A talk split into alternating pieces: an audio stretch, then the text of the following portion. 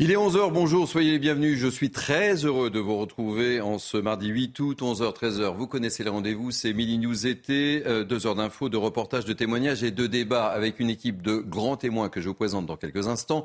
Mais tout de suite, place au sommaire de nos deux heures. On reviendra pour commencer sur la colère, le blues des policiers après la mort de Naël. Après deux semaines de mouvement, certains reprennent le service, notamment à Marseille. Mais l'esprit n'est pas là, évidemment. Objectif prendre le minimum de risques. Reportage et témoignages dans Billy News. Après la fronde des policiers, on parlera d'une autre fronde, celle des médecins. Certains ont relevé le prix des consultations de 5 à 15 euros, 5 à 15 euros, quitte à s'attirer bien sûr des sanctions de l'assurance maladie. Témoignages et réactions dans notre émission. Et puis on parlera aussi de la dissolution de Civitas. Gérald Darmanin l'a annoncé hier, il souhaite dissoudre ce mouvement catholique suite à des propos antisémites tenus lors de leurs dernières universités d'été. Une décision qui suscite bon nombre de réactions, notamment à gauche, qui se félicite de cette annonce. On y reviendra. Enfin, on évoquera le cas des soulèvements de la terre. Le décret de dissolution va-t-il être suspendu? Là est la question. Le Conseil d'État examine ce mardi un recours déposé par le collectif écologiste dissous le 21 juin dernier. On s'en souvient. Le gouvernement reproche au soulèvement de la terre d'appeler à des violences et d'y participer.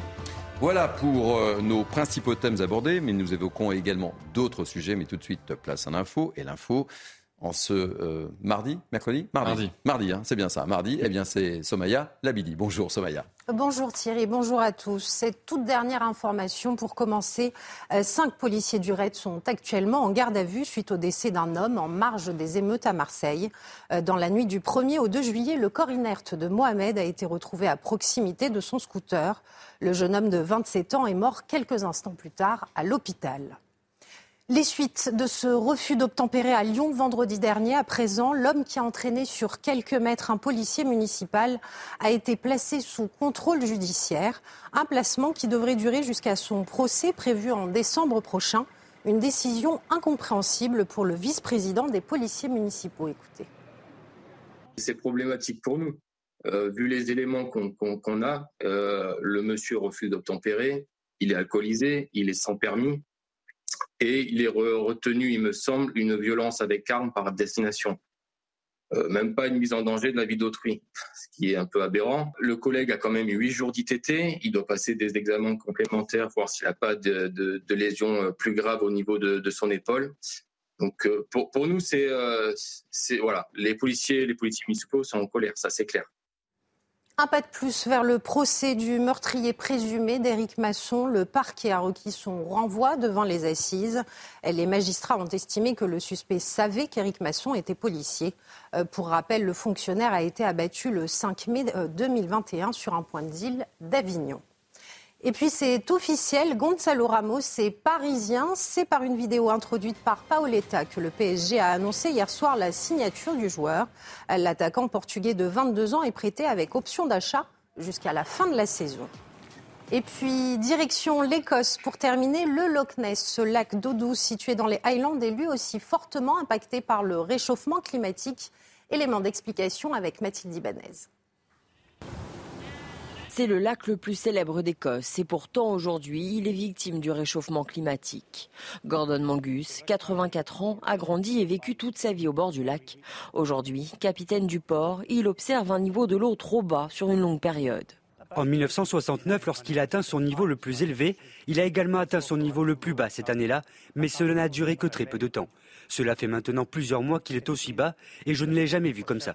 Cette région est pourtant connue pour l'humidité de son climat et pour ses eaux riches en saumon, dont l'abondance est aujourd'hui remise en question. Il y a quelques semaines, nous avons eu une hécatombe de poissons dans la rivière lorsque tout à coup, le niveau a chuté de 100 millilitres en une nuit. L'un des petits ruisseaux qui coulent le long de la rivière s'est asséché et il y avait beaucoup de poissons morts. On commence à voir ce genre d'événement se produire en permanence. La profondeur de la rivière diminue régulièrement depuis des années, mais la baisse est plus marquée depuis 5 ans environ. Auparavant, les sécheresses étaient très rares, environ une fois tous les 18 ans. D'ici 2050, nous prévoyons que les niveaux d'eau seront très bas, environ tous les deux ans. Les chiffres diffusés en mai par l'Agence écossaise de la protection de l'environnement confirment les observations des habitants. Les eaux douces du lac, le plus grand d'Écosse en termes de volume, n'a jamais été si peu profond depuis qu'on a commencé à surveiller son niveau au début des années 90. Voilà pour l'essentiel de l'actualité à 11h, Thierry. Merci beaucoup. Et on vous retrouve dans une heure, évidemment. Le rendez-vous est pris. Allez, Mi News était, c'est parti. Nous sommes ensemble jusqu'à 13h avec moi pour m'accompagner. J'accueille avec beaucoup de plaisir pour la première fois Jean-Baptiste Souffron, avocat. Bonjour. Soyez bienvenue. Merci. Tout va bien? Mais Parfait. Joseph Tounel, infidèle de l'émission, directeur de la rédaction Capital Social. Toujours un plaisir de vous retrouver. Bonjour Thierry. Je retrouve avec beaucoup de plaisir également Bernard Cohen-Haddad, président du Cercle de réflexion Étienne Marcel. Soyez le bienvenu. Bonjour Thierry. Et avec nous, Thomas Bonnet. Bonjour Thierry. On va parler politique si vous êtes là. Absolument. Avec de Renaissance. Et de Renaissance, avec une campagne de promo euh, autour euh, du bilan d'Emmanuel Macron. On en parlera. Et puis Tanguy Hamon, journaliste police-justice. Alors justement, on va commencer nos deux heures avec vous, mon cher Tanguy, euh, avec cette information qui est tombée ce matin. Le parquet de Marseille a confirmé le placement en garde à vue de cinq policiers du RAID. Ces gardes à vue interviennent après le décès, on s'en souvient, d'un homme en marge des émeutes. C'était dans la nuit du 1er au 2 juillet. Quelles sont les informations dont vous disposez à l'heure actuelle euh, oui, comme vous venez de le dire, le, parquet de Marseille vient de nous confirmer l'information euh, il y a peu de temps. Euh, cinq policiers du RAID Marseille ont été placés en garde à vue. Ils ont été placés en garde à vue dans le cadre d'une information judiciaire qui concerne la mort de Mohamed B, un homme âgé de 27 ans qui avait été retrouvé mort à côté de son scooter dans la nuit du 1er au 2 juillet.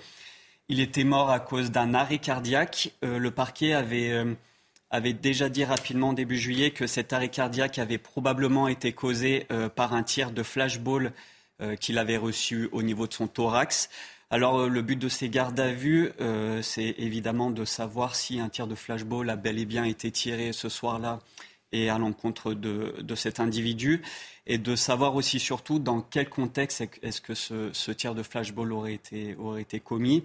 Parce qu'on le rappelle, euh, ce soir-là, euh, il y avait des émeutes dans les rues de Marseille, et notamment de, de vives violences contre les forces de l'ordre. Merci pour ces précisions, une, une information sur laquelle on, on, reviendra tout au long de cette journée, évidemment.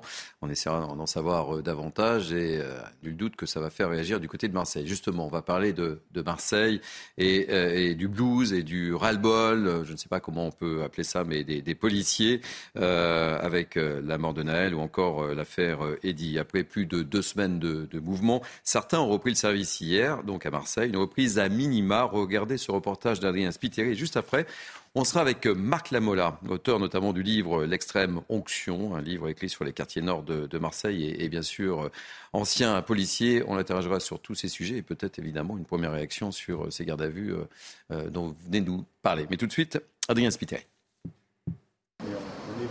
C'est un retour à reculons pour de nombreux policiers marseillais. Depuis deux semaines, ils étaient près d'un tiers en arrêt maladie dans la ville après l'incarcération d'un membre de la BAC accusé d'avoir blessé Eddy en marge des émeutes. Encore marqué, certains policiers sont démotivés. Aujourd'hui, ils se disent euh, on a rétabli euh, l'équilibre en France, on a, on, a, on a arrêté ces violences urbaines, cette guérilla urbaine. Et en fait, quand il y a quelque chose qui ne va pas, ben, ça retombe sur le policier. La police, aujourd'hui, elle est dans un état, comme vous pouvez l'imaginer, dans un état de désespoir, dans un état de désarroi.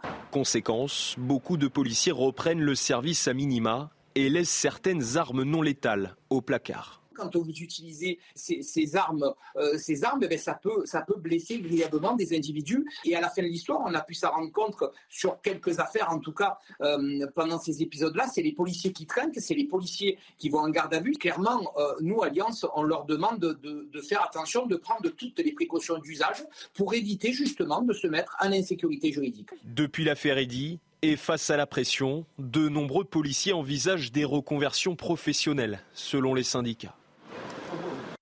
Bonjour Marc Lamola, soyez le bienvenu dans Billy News été. On ouvre le débat avec vous. Je rappelle que vous êtes l'auteur de, ce livre, L'extrême onction, sur les quartiers nord de, Marseille. Euh, Est-ce que vous avez déjà une première réaction sur cette information que nous délivrait euh, Tanguy Hamon sur euh, ces placements en garde à vue de, des cinq policiers du RAID? Alors évidemment, une stupeur, bien que cette information, je l'avais depuis la semaine dernière en ayant euh, des contacts évidemment avec l'ensemble de mes collègues marseillais qui sont euh, dans des états psychologiques euh, plus que difficiles et qui, étaient en arrêt de travail. Donc je savais depuis la semaine dernière que les collègues du RAID allaient être convoqués ce matin et placés en garde à vue.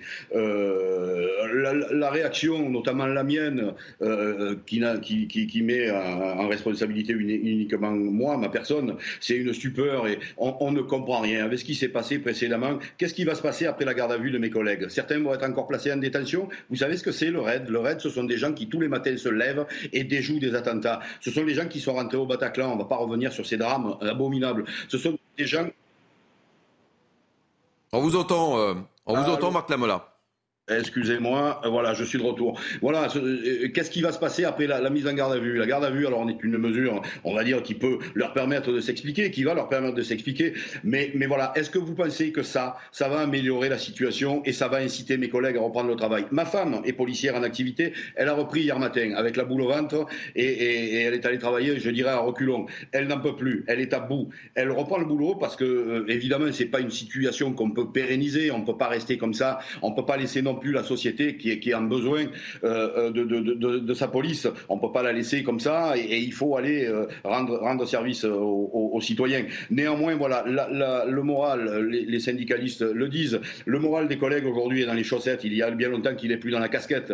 Euh, euh, ils sont totalement désemparés, totalement désabusés. Vous le disiez tout à l'heure, euh, il y a plus de 3000 démissions au sein de la police par an. Il y a 50 suicides par an. Ça n'émeut personne. Ça, ça semble n'émouvoir personne, et surtout pas le ministre. Euh, euh, moi, je suis, effaré, effaré, et notamment ce qu'attendent aujourd'hui mes collègues, euh, ça serait des actes plus que des paroles. Et, je vais reprendre les termes, notamment de Madame la Première ministre. Faut-il être Premier ministre pour dire une telle chose, une telle banalité, à savoir nous soutenons la police, mais la justice est indépendante, il faut la laisser faire son travail. Je vous prends avec moi, on va au bar des sports. Albert devant de, de Ricard, il va vous le dire également. C'est d'une banalité affligeante. Mes collègues attendent autre chose que ça. Mes collègues attendent des actes et, que, notamment, on l'a évoqué, vous l'avez évoqué longuement sur ce plateau-là, on attend euh, un statut spécial. Il faut quand même se rappeler que mes collègues et celui qui est incarcéré à Marseille étaient dans le cadre de son travail, dans le cadre d'une émeute. On ne va pas revenir là-dessus, on ne va pas répéter, on ne va pas enfoncer des portes ouvertes. Néanmoins, c'est ça. Le matin, il va bosser, le, soir même, il est en prison.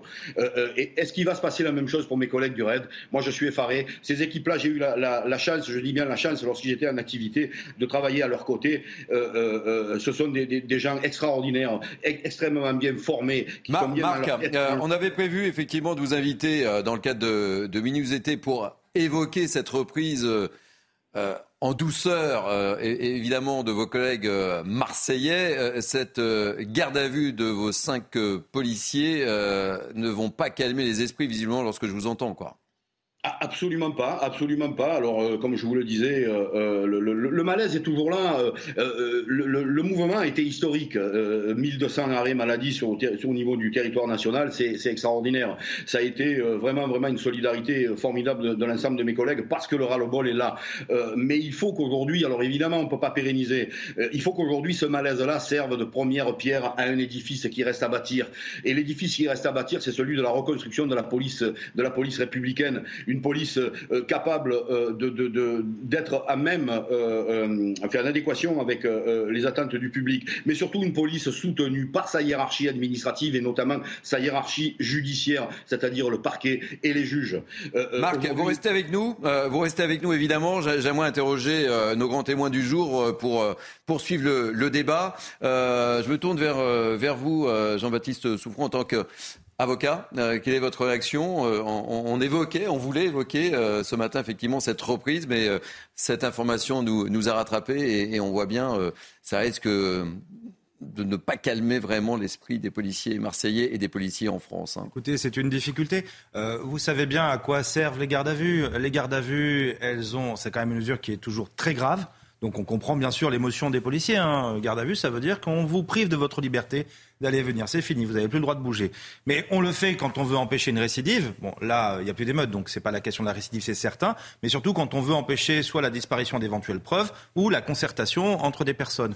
Euh, voilà, euh, visiblement, on ne sait pas quelles sont on ne sait pas aujourd'hui, pour l'instant, en tout cas, moi je n'en ai pas connaissance, euh, on ne sait pas quels sont les problèmes, qui, euh, les, les, infractions qui éventuellement sont reprochées aujourd'hui à ces cinq membres du RAID. Visiblement, il a été estimé qu'il y avait un problème, probablement soit disparition de preuves, soit de concertation entre eux pour éviter qu'ils mettent au point une histoire en commun, etc., et qu'ensuite ils puissent la raconter et échapper. J'ai envie de dire que c'est une mesure normale, à condition qu'on en respecte les règles et que, d'une certaine façon, il est normal aussi que les policiers, tout policier qu'il soit, soient traités aussi parfois comme euh, euh, des citoyens normaux dans une république. On ne peut pas avoir une police républicaine qui s'extrairait des règles de la République. Donc il faut y être attentif. Maintenant, il ne faut pas non plus, bien évidemment, que ça serve de vengeance contre la police euh, à des fins populaires ou populistes, juste comme ça, pour les mettre au milieu du terrain. C'est pas possible. Donc on va bien voir ce qu'ils vont en être. Déjà, combien de temps va durer la mesure de garde à vue Si ça se trouve, euh, peut-être seront sortis ce soir euh, ou demain matin ou plus tard, c'est pas forcément quelque chose non plus qui a vocation euh, à s'imposer à eux pendant des jours entiers. Donc, à ce stade, c'est difficile d'avoir une opinion précise, mais quelque part, si des questions se posent, bah, la seule façon de leur poser efficacement les questions, c'est ça, hein, on ne peut pas faire autrement. Joseph Touvenel. Nous sommes dans un état de droit. Il y a eu un, décès, il y a eu un mort. ça ne nous laisse pas indifférents. Il est normal que les autorités publiques enquête et enquête en profondeur. Malheureusement, c'est dans un contexte particulier, avec des policiers qui sont à bout. Euh, alors j'espère qu'ils ne seront qu'agacés et pas révoltés. Euh, et il y a une responsabilité, à mon sens, très forte, euh, qui sont ceux qui justifient ou appellent aux violences dans la rue. Et cette responsabilité morale, elle est très très forte, parce que quand il y a violence dans la rue, à un moment donné, il peut y avoir dérapage, il peut y avoir incident, voire accident. Mais bon, que l'état de droit passe en n'étant pas plus sévère avec les policiers qu'avec les délinquants. Au contraire, la sévérité doit être réservée d'abord aux délinquants avant les policiers. Bernard cohen un, mot rapide. Moi, je pense que la présomption d'innocence vaut pour tout le monde, y compris pour les policiers. Et effectivement, il est important que la manifestation de la vérité soit faite. Attention quand même au tribunal médiatique, Thierry. Euh, c'est important euh, et laissons les innocents à leur place, surtout quand ils font un métier difficile et ne nous trompons pas de cible.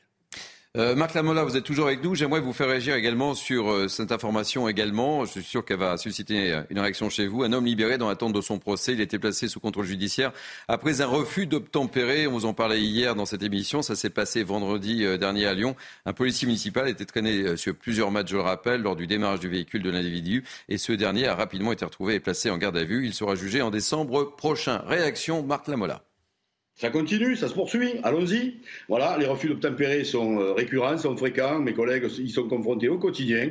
Relâchons-les, remettons-les en liberté. Que fait la justice? Voilà, éternel, éternel problème, éternel, euh, éternelle question. Euh, voilà, c'est ce qui contribue évidemment au malaise de mes collègues. C'est ce qui contribue à ce que les collègues aujourd'hui euh, ont été placés en, arrêt maladie et, ont, comme je le disais, le moral dans les chaussettes. Ça, participe à cela, ce, ce, cette dichotomie qu'il existe entre leur boulot et, la réaction de, de, la justice. On considère que le refus de tempérer n'est pas un délit gravissime, même si un de mes collègues policiers municipaux municipal a été, euh, a été blessé. Voilà, ça, se poursuit, ça se poursuit. Quand est-ce que l'on va demander, alors je vais faire certainement bondir le maître Souffrant, quand est-ce qu'on va demander euh, des comptes aux, avocats, pardon, aux, magistrats? Pourquoi les magistrats, eux, ne sont pas responsables? Je, Demain, je vais être condamné à 10 ans et dans 10 ans, on va se rendre compte que je suis innocent. le magistrat qui m'aura condamné n'aura pas de compte à rendre. Il a un statut particulier. Pourquoi les policiers n'en ont pas? Pourquoi les policiers ne bénéficient pas de ce statut particulier lorsque les infractions, si tant est qu'elles soient commises, ont été commises lors de l'exercice de leur fonction C'est ce que demandent mes collègues aujourd'hui. Non, un policier, il est aujourd'hui placé en garde à vue comme un vulgaire lambda qui aurait commis euh, un acte de délinquance, voire, voire un crime. Euh, voilà, le, malaise ne s'améliorera pas, même si mes collègues reprennent. Alors, euh, si vous me permettez, on va ouvrir. Dernier mot, Marc, hein, très rapidement. Euh, sur le flashball, ce que je veux dire sur le flashball, on en parle, on en parle, on parle tout le temps de, l'usage du flashball. On ne parle jamais de l'arme en particulier. Moi, cette arme-là, je l'ai utilisée il y a 10 ans lorsque j'étais en brigade anticriminalité. Depuis, elle a bien évolué. On l'a dotée d'une crosse, on l'a dotée d'un organe de visée et on a augmenté sa puissance. Si aujourd'hui, elle n'est plus en adéquation avec le maintien de l'ordre et qu'elle est devenue létale, supprimons-la. Ne la laissons pas dans les mains de mes collègues qui, aujourd'hui euh, blessent visiblement avec cette arme-là.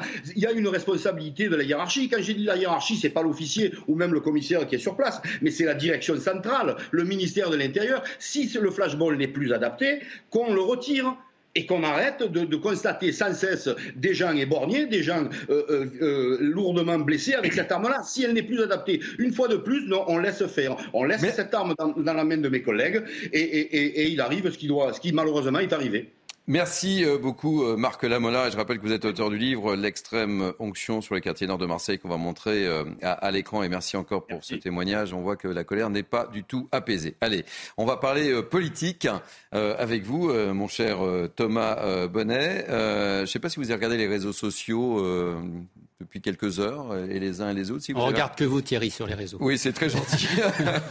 Mais en l'occurrence, là, ce qui m'intéresse, c'est cette image euh, qui circule, euh, relayée par euh, Renaissance et qui évoque le bilan d'Emmanuel Macron. On la voit d'ailleurs à l'instant. Alors, opération de com, Thomas oui, C'est une sorte de tract virtuel, en quelque sorte. Bilan des, bilan des 100 jours. L'économie se porte très bien. Tout va bien. Très bien, Madame la Marquise. On pourrait résumer comme ça. Alors, on peut détailler, hein, donc dans, dans, les items qui nous sont présentés, le chômage au plus bas depuis 40 ans, la croissance plus forte que l'Allemagne et le Royaume-Uni depuis 2018, l'inflation plus faible que nos voisins, premier pays d'Europe pour le nombre d'investissements étrangers et hausse du nombre d'emplois industriels pour la première fois depuis les 30 euh, glorieuses. Alors, ce qui interroge ici, c'est pas forcément euh, les items qui sont euh, relativement mm. factuels, bien qu'on pourrait aller peut-être plus en détail sur chacun d'entre eux et peut-être il pourrait y avoir du débat, mais c'est surtout le décalage entre la publication aujourd'hui de ce tract virtuel, je sais pas trop comment l'appeler, cette communication, de la part de, de Renaissance, décalage avec ce que ressentent les Français. On est quand même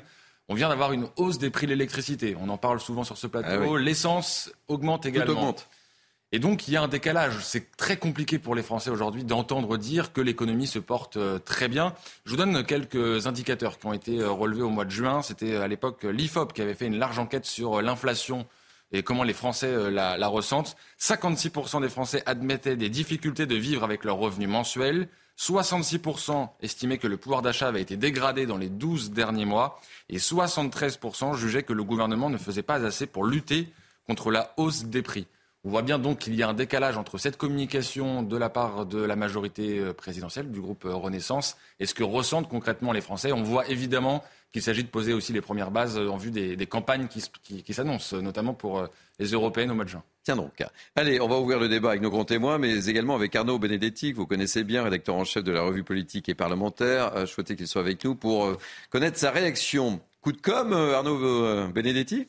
Bonjour d'abord et soyez bienvenue. Oui, bonjour. Écoutez, on a un exécutif et une majorité qui essayent de mettre en avant son bilan, mais si vous voulez, la, difficulté pour, euh, pour, Emmanuel Macron et, pour Madame Borne, c'est une difficulté qui est structurelle depuis le début de cette législature. Euh, on a vu la première année de cette législature avec un gouvernement qui a réussi à caboter euh, avec une absence de majorité à l'Assemblée nationale, mais qui est quand même parvenu, force est de le constater, à faire notamment adopter, non sans difficulté, sa réforme des retraites. Mais la question reste entière au moment de la rentrée parlementaire. C'est-à-dire que est-ce que finalement cette majorité euh, très relative est durable sur euh, quatre ans en l'état, avec euh, une opinion publique qui reste pour l'instant plutôt largement en défiance vis-à-vis de l'action de l'exécutif, et surtout quand même des oppositions parlementaires dont certaines ont fait preuve notamment de bienveillance au moment de l'adoption de la loi sur les retraites, je pense au LR, qui semblent aujourd'hui, disons, plutôt se positionner sur une opposition beaucoup plus dure. On entend déjà un certain nombre de leaders de LR euh, dire qu'ils pourraient éventuellement euh, présenter une motion de censure euh, lors de la discussion du projet de loi de finances, voire lors de la discussion, si ce texte arrive à l'Assemblée nationale, du texte sur l'immigration. Donc le contexte quand même politique pour Emmanuel Macron, sur le plan parlementaire, reste, difficile et, et, complexe.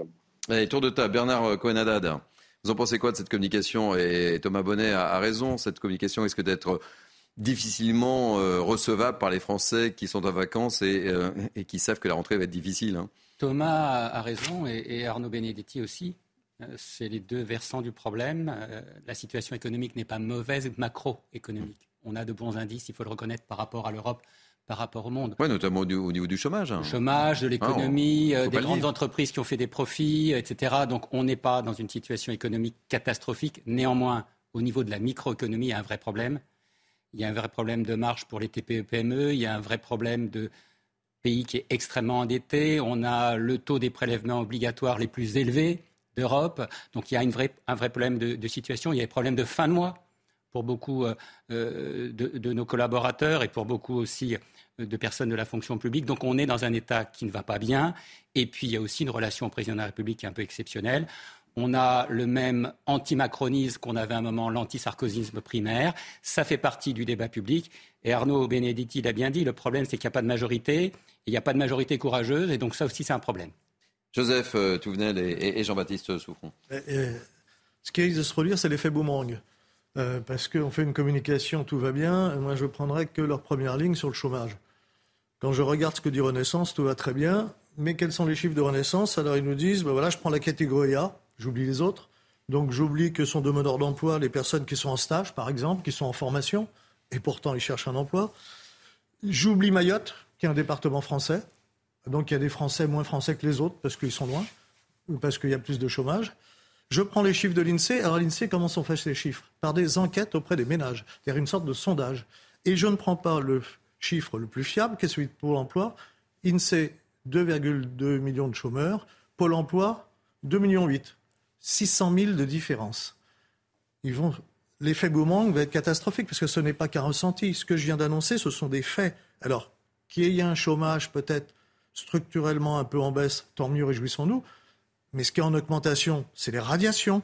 Rappelez-vous, suite au Covid, il y a eu beaucoup de radiés qui n'ont pas été repris parce que ces gens ne pouvaient pas faire retrouver un emploi, ils ne pouvaient même pas prouver qu'ils recherchaient un emploi puisque tout était fermé.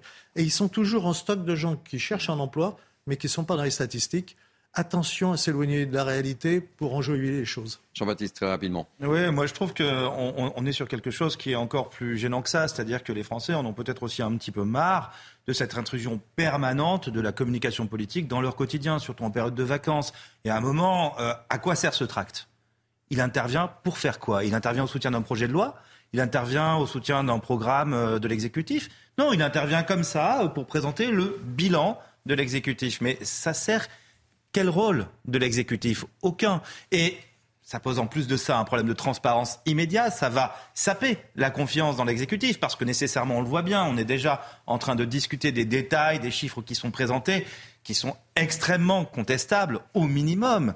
Euh, et au-delà de ça, euh, pourquoi est-ce que l'exécutif communiquerait? Mais alors pourquoi est-ce qu'on ne propose pas euh, à l'opposition peut-être de faire le même type de tract et sur une base égalitaire en disant mais puisque nous on va communiquer, on vous donne l'opportunité de faire la même chose. On n'est pas dans l'égalité des armes, ça manque de transparence et puis surtout ça suffit. On n'est pas obligé de sans arrêt s'inviter à la table, au déjeuner, au dîner des Français pour leur rappeler qu'on a fait des choses, qu'on a fait des choses, qu'on a fait des choses. Arnaud Benedetti, le, mot de la fin. Vous savez comment nous sommes nous les journalistes, hein, on observe tout. est-ce qu'on peut, est-ce que Martin Mazur peut remettre la, petite affiche euh, Je l'ai juste noté. Regardez de quel côté regarde euh, Emmanuel Macron. Est-ce qu'il faut y voir un signe? Il regarde du côté de la droite. Bon, ok, c'est tiré par les cheveux, mais bon. Arnaud Benedetti, le mot de la fin. Non, mais clairement, aujourd'hui, euh, s'il y a des marges éventuellement pour essayer d'élargir la majorité, il me semble qu'elles sont plutôt à droite c'est quand même la droite, euh, en tout cas républicaine, qui a permis, euh, en ne votant pas la censure, euh, l'adoption du texte de loi sur les retraites. Sauf que force est encore une fois de constater que les derniers signaux qui ont été envoyés par les principaux responsables de LR ne sont pas très encourageants. Et surtout, je n'en veux que pour preuve, c'est que le remaniement ou le, mini-remaniement qui a été opéré et qui a reconduit Madame Borne s'est soldé par aucune prise de guerre euh, du côté euh, macroniste. Comme si finalement la dynamique macroniste, qui était une dynamique qui avait réussi plutôt à agréger euh, depuis son premier mandat des forces politiques autour d'elle, aujourd'hui était quand même quelque part asphyxiée. Donc, encore une fois, on est dans une situation qui est extrêmement contrainte pour le président de la République, est extrêmement contrainte pour sa première ministre. Et s'il a fait le choix de reconduire sa première ministre, c'est que vraisemblablement, il considère qu'il faut l'user jusqu'à la corde et que le moment venu, éventuellement, si motion de censure, par exemple, était adoptée, il aura l'occasion de changer de Premier ministre à ce moment-là. Merci pour votre analyse, Arnaud Benedetti. Bon, on verra si c'est effectivement un signe, le fait que sur cette affiche, tu regardes à droite. Allez, on va marquer une pause. On se retrouve dans quelques instants et on parlera du casse-tête des étudiants pour trouver un logement. Un sujet très concernant. À tout de suite. Soyez toujours les bienvenus, vous êtes bien sur CNews, c'est euh, News été jusqu'à 13h avec moi pour commenter l'actualité Joseph Touvenel, Bernard Cohen-Haddad et Jean-Baptiste Souffron. Euh, on va parler d'un sujet très concernant, notamment du côté des étudiants. C'est un véritable casse-tête pour eux, vous le savez. Euh, c'est de trouver un logement. Sur le terrain, la crise s'amplifie et dans certaines villes de France, conséquence, les prix flambe. Et les offres se font de plus en plus rares sur le marché des studios. Regardez ce reportage de Michael Chailloux. C'est un reportage effectué à Nantes. Et juste après, on sera avec euh, le directeur associé d'une agence spécialisée justement pour le logement des étudiants qui s'appelle Bed School, Alban euh, Guillard, qui nous expliquera, la problématique de ces étudiants. Mais tout d'abord, le reportage de Michael Chailloux du Crous sont fermés à Nantes pour les 15 premiers jours d'août et pour cause, tous les logements sont déjà loués. Enzo est boursier, il pouvait prétendre à une place en résidence universitaire, mais il a reçu le feu vert de sa future école qu'après la clôture des inscriptions au Crous. Depuis un mois, il cherche un logement dans le privé sans succès. Il y a très peu d'appartements, donc dès qu'il y en a de disponibles, ils partent extrêmement vite et ils demandent des grosses garanties financières malgré que le loyer ne soit pas extrêmement élevé. Dans cette agence spécialisée, on estime que les les nouvelles obligations pour les propriétaires ont fait diminuer l'offre. Seule une petite vingtaine de biens étudiants sont proposés à la location ce début août et on n'accepte plus aucun nouveau dossier de demande. La rentrée 2023 est pire que l'an passé avec l'apparition d'un nouveau phénomène. Les gens gardent le logement et on a très peu de préavis par rapport aux années précédentes euh, sur l'ensemble du parc euh, immobilier et pour avoir échangé avec d'autres agences, c'est un cas qui est un peu national aussi. Certaines personnes vont se mettre en camping, certains vont euh, être sur le canapé de leurs potes pendant un, deux, voire trois mois. Et donc effectivement, c'est malheureusement des gens qui, euh, qui sont en recherche, mais qui en plus, comme ils ont leur cours, peuvent pas forcément être très réactifs, faire des visites la journée, etc. Donc c'est des situations qui sont malheureusement un peu compliquées. Moins de logements et plus d'étudiants. Résultat, les prix flambent. Plus 20% en 8 ans pour un studio à Nantes. Rien ou presque en dessous des 500 euros mensuels. Seul petit espoir pour Enzo, trouver une colocation dans un appartement plus grand. Bonjour euh, Alban Guillard, euh, soyez le bienvenu dans Bini 12 euh, été. Vous êtes directeur associé de l'agence Bed and School, spécialisée d'ailleurs, je le disais, dans le logement des étudiants.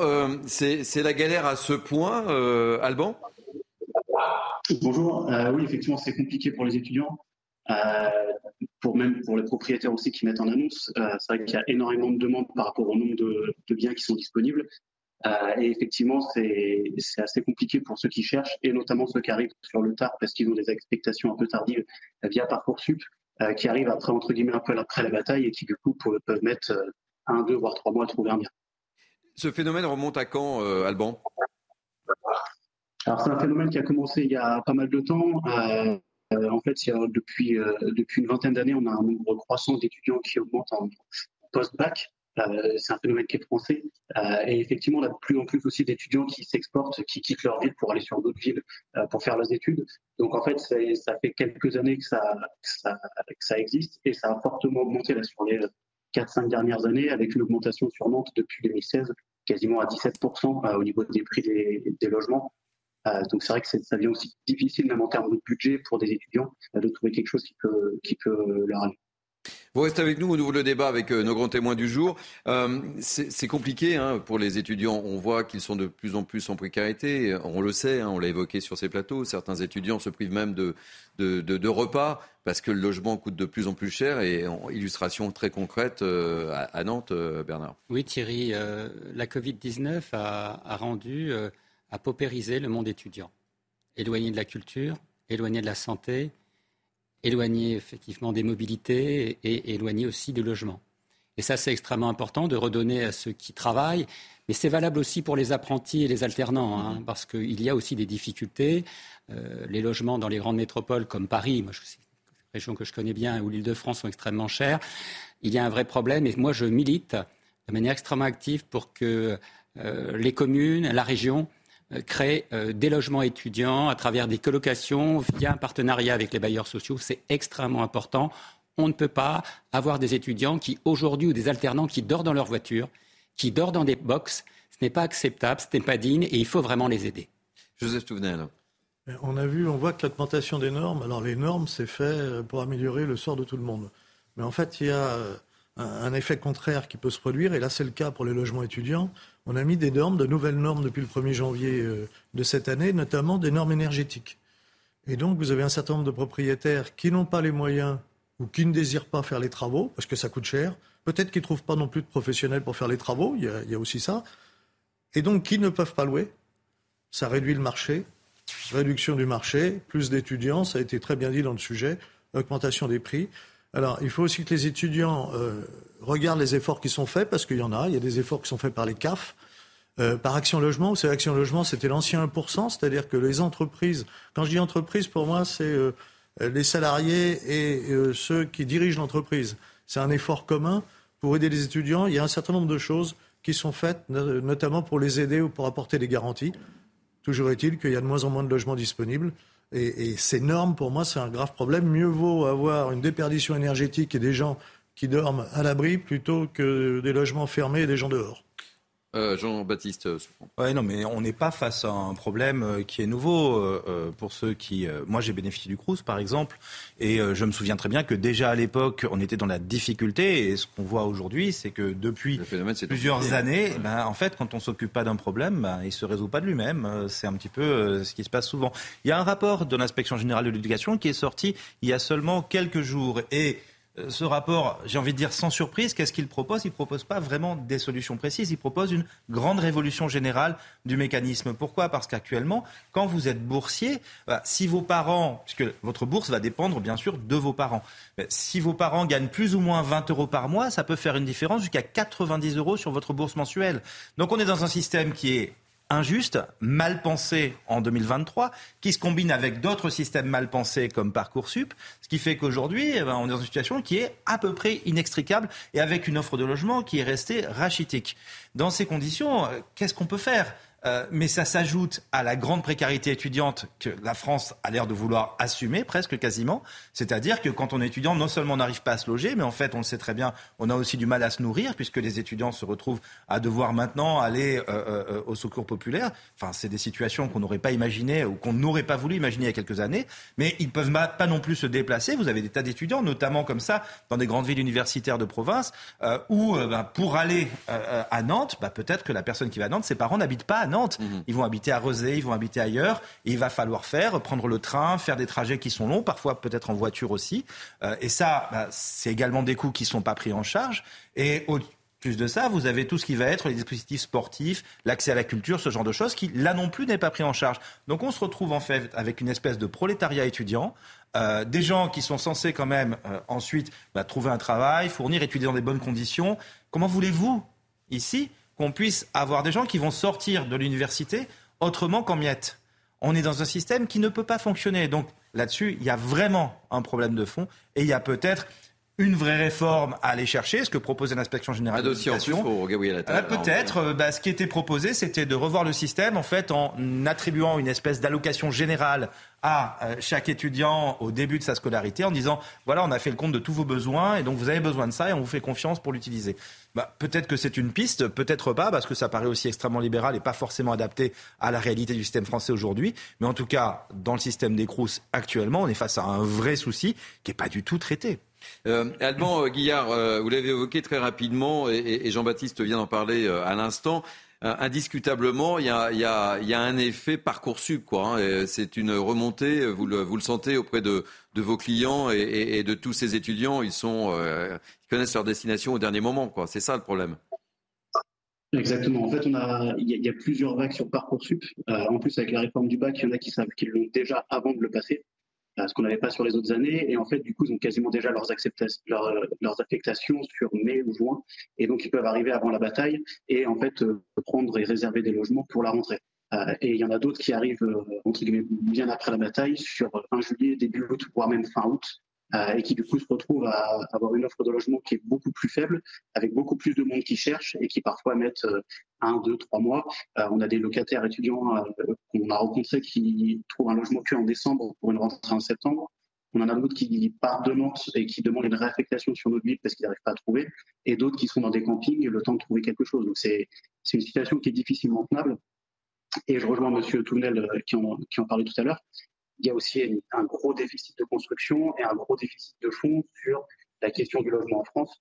Euh, et avec de plus en plus aussi de normes sur les bailleurs, ce qui fait que les bailleurs bah, sont obligés de monter les prix aussi, parce qu'ils ont des obligations de rénovation énergétique, ils ont des obligations euh, légales qui sont toujours plus, compliquées à gérer et plus difficiles à comprendre aussi parfois. Et donc en fait, bah, c'est un, système qui commence un peu à se névroser et qui fait que bah, ceux qui trinquent en premier, c'est les étudiants euh, qui malheureusement sont, des situations un peu compliquées. Justement, Bernard Conadad l'évoquait cette précarité de, ces étudiants, vous qui êtes au contact avec eux, euh, vous l'apercevez, vous êtes sur le terrain. Euh, vous nous rappelez la moyenne des, prix là sur Nantes, euh, juste le, focus pour un, studio, qu'on sache, qu'on soit dans le concret. Alors, la, moyenne des prix à Nantes, en 2016, on était aux alentours des 400 euros sur le studio T2, plutôt 400, 400 et quelques euros pour un studio. Là, à l'heure actuelle, on est plutôt sur du 470. Euh, donc on a augmenté quand même de, quasiment 17%. Ce qui est énorme. Euh, hein. ça fait que ce qui est énorme.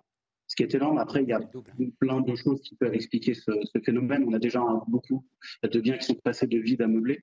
Euh, puisque le meublé est à l'heure actuelle une fiscalité très intéressante. Et pour des investisseurs, bah, effectivement, on a plus de rentabilité.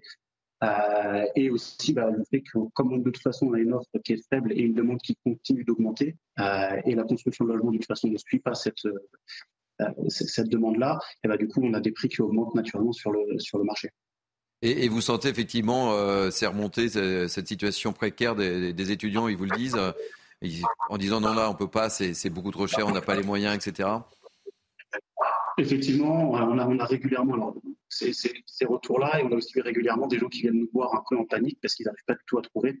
ça fait deux semaines, trois semaines, un mois qu'ils cherchent. et les parents ont pris des vacances pour venir sur Nantes visiter des biens et puis bah, il y a pas mal de visites qui sont annulées, il y a des dossiers qui arrivent euh, avant eux ou des dossiers qui sont euh, qui, leur passent devant.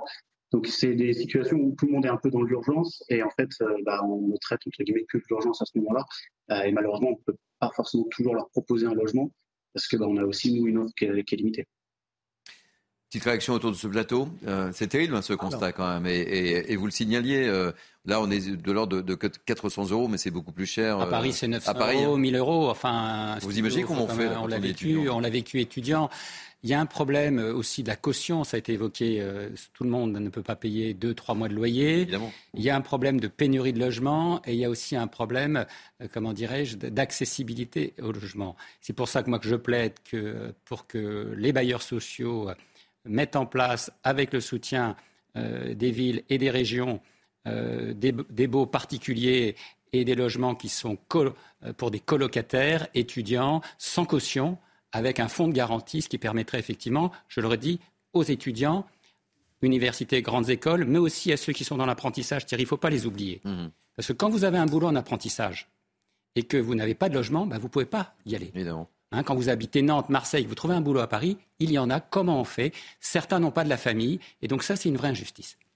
Joseph euh, et euh, Jean-Baptiste. Oui, le, problème de la caution, c'est un vrai problème qu'on doit pouvoir résoudre. Alors, je le disais, Action Logement euh, se porte caution pour un certain nombre d'étudiants. Donc c'est bien, mais il faudrait que ça soit quasi systématique pour que le propriétaire, lui, ait une garantie. S'il n'y a pas de paiement, s'il y a des dégradations, il est garanti par un organisme qui fait l'interface ce qui évite effectivement, parce que sortir de telles sommes, que ce soit l'étudiant ou sa famille dans bien des cas, ne peuvent pas. Ce qui est quand même euh, extraordinaire et navrant, c'est que ça fait très longtemps que ça dure, ce, problème. Et il ne fait que croître en embellir. Euh, Jean-Baptiste. Et on est vraiment face à un sentiment. Je pense que le, mot qui est le plus fort là-dedans, c'est le, enfin, c'est le mot d'injustice. Parce qu'on est sur des gens qui sont jeunes, donc on ne peut pas leur reprocher. Enfin, ils y sont pour rien sur le fait que ces logements sont trop chers aujourd'hui pour eux. Euh, et euh, ils, sont aujourd'hui tributaires d'une situation dont ils ne sont pas à l'origine. Ce n'est pas leur faute non plus. et vous voyez bien à quel point, on parlait juste avant là, du tract du gouvernement qui se vend de la situation économique, etc. Bilan. Là, on est dans le concret. Là, là on est dans le concret. Dans le concret, bah, les gens n'ont même pas de quoi se loger, alors que ce sont eux qui vont faire des la France études de demain, hein. pour construire. Bah, voilà, exactement. Euh, et en même temps, et ça, c'est vous allez le voir d'ici quelques semaines, voire d'ici quelques mois, euh, on se rend compte que quand il s'agit de faire les Jeux Olympiques à Paris, par exemple, alors là, il n'y a pas de problème. On peut euh, expulser bah, justement des étudiants qui se font refuser l'accès au logement du Crous à Paris parce qu'il va falloir héberger des sportifs. Enfin bref, quand on veut mettre en place des mesures spéciales parce qu'on estime que ce sont euh, des moments spéciaux. Là, tout d'un coup, on y arrive, on trouve des solutions originales. Par contre, pour les étudiants au jour le jour, partout en France, à chaque moment, il n'y a pas de solution originale, on ne sait pas quoi faire. Il y a un moment, euh, ça fait un décalage et on a l'impression d'un manque de prise de conscience de la part du gouvernement là-dessus. Il va falloir que ça cesse. Ça n'est pas possible. Allez, on va laisser le mot de la fin à Alban euh, Guillard, notre invité.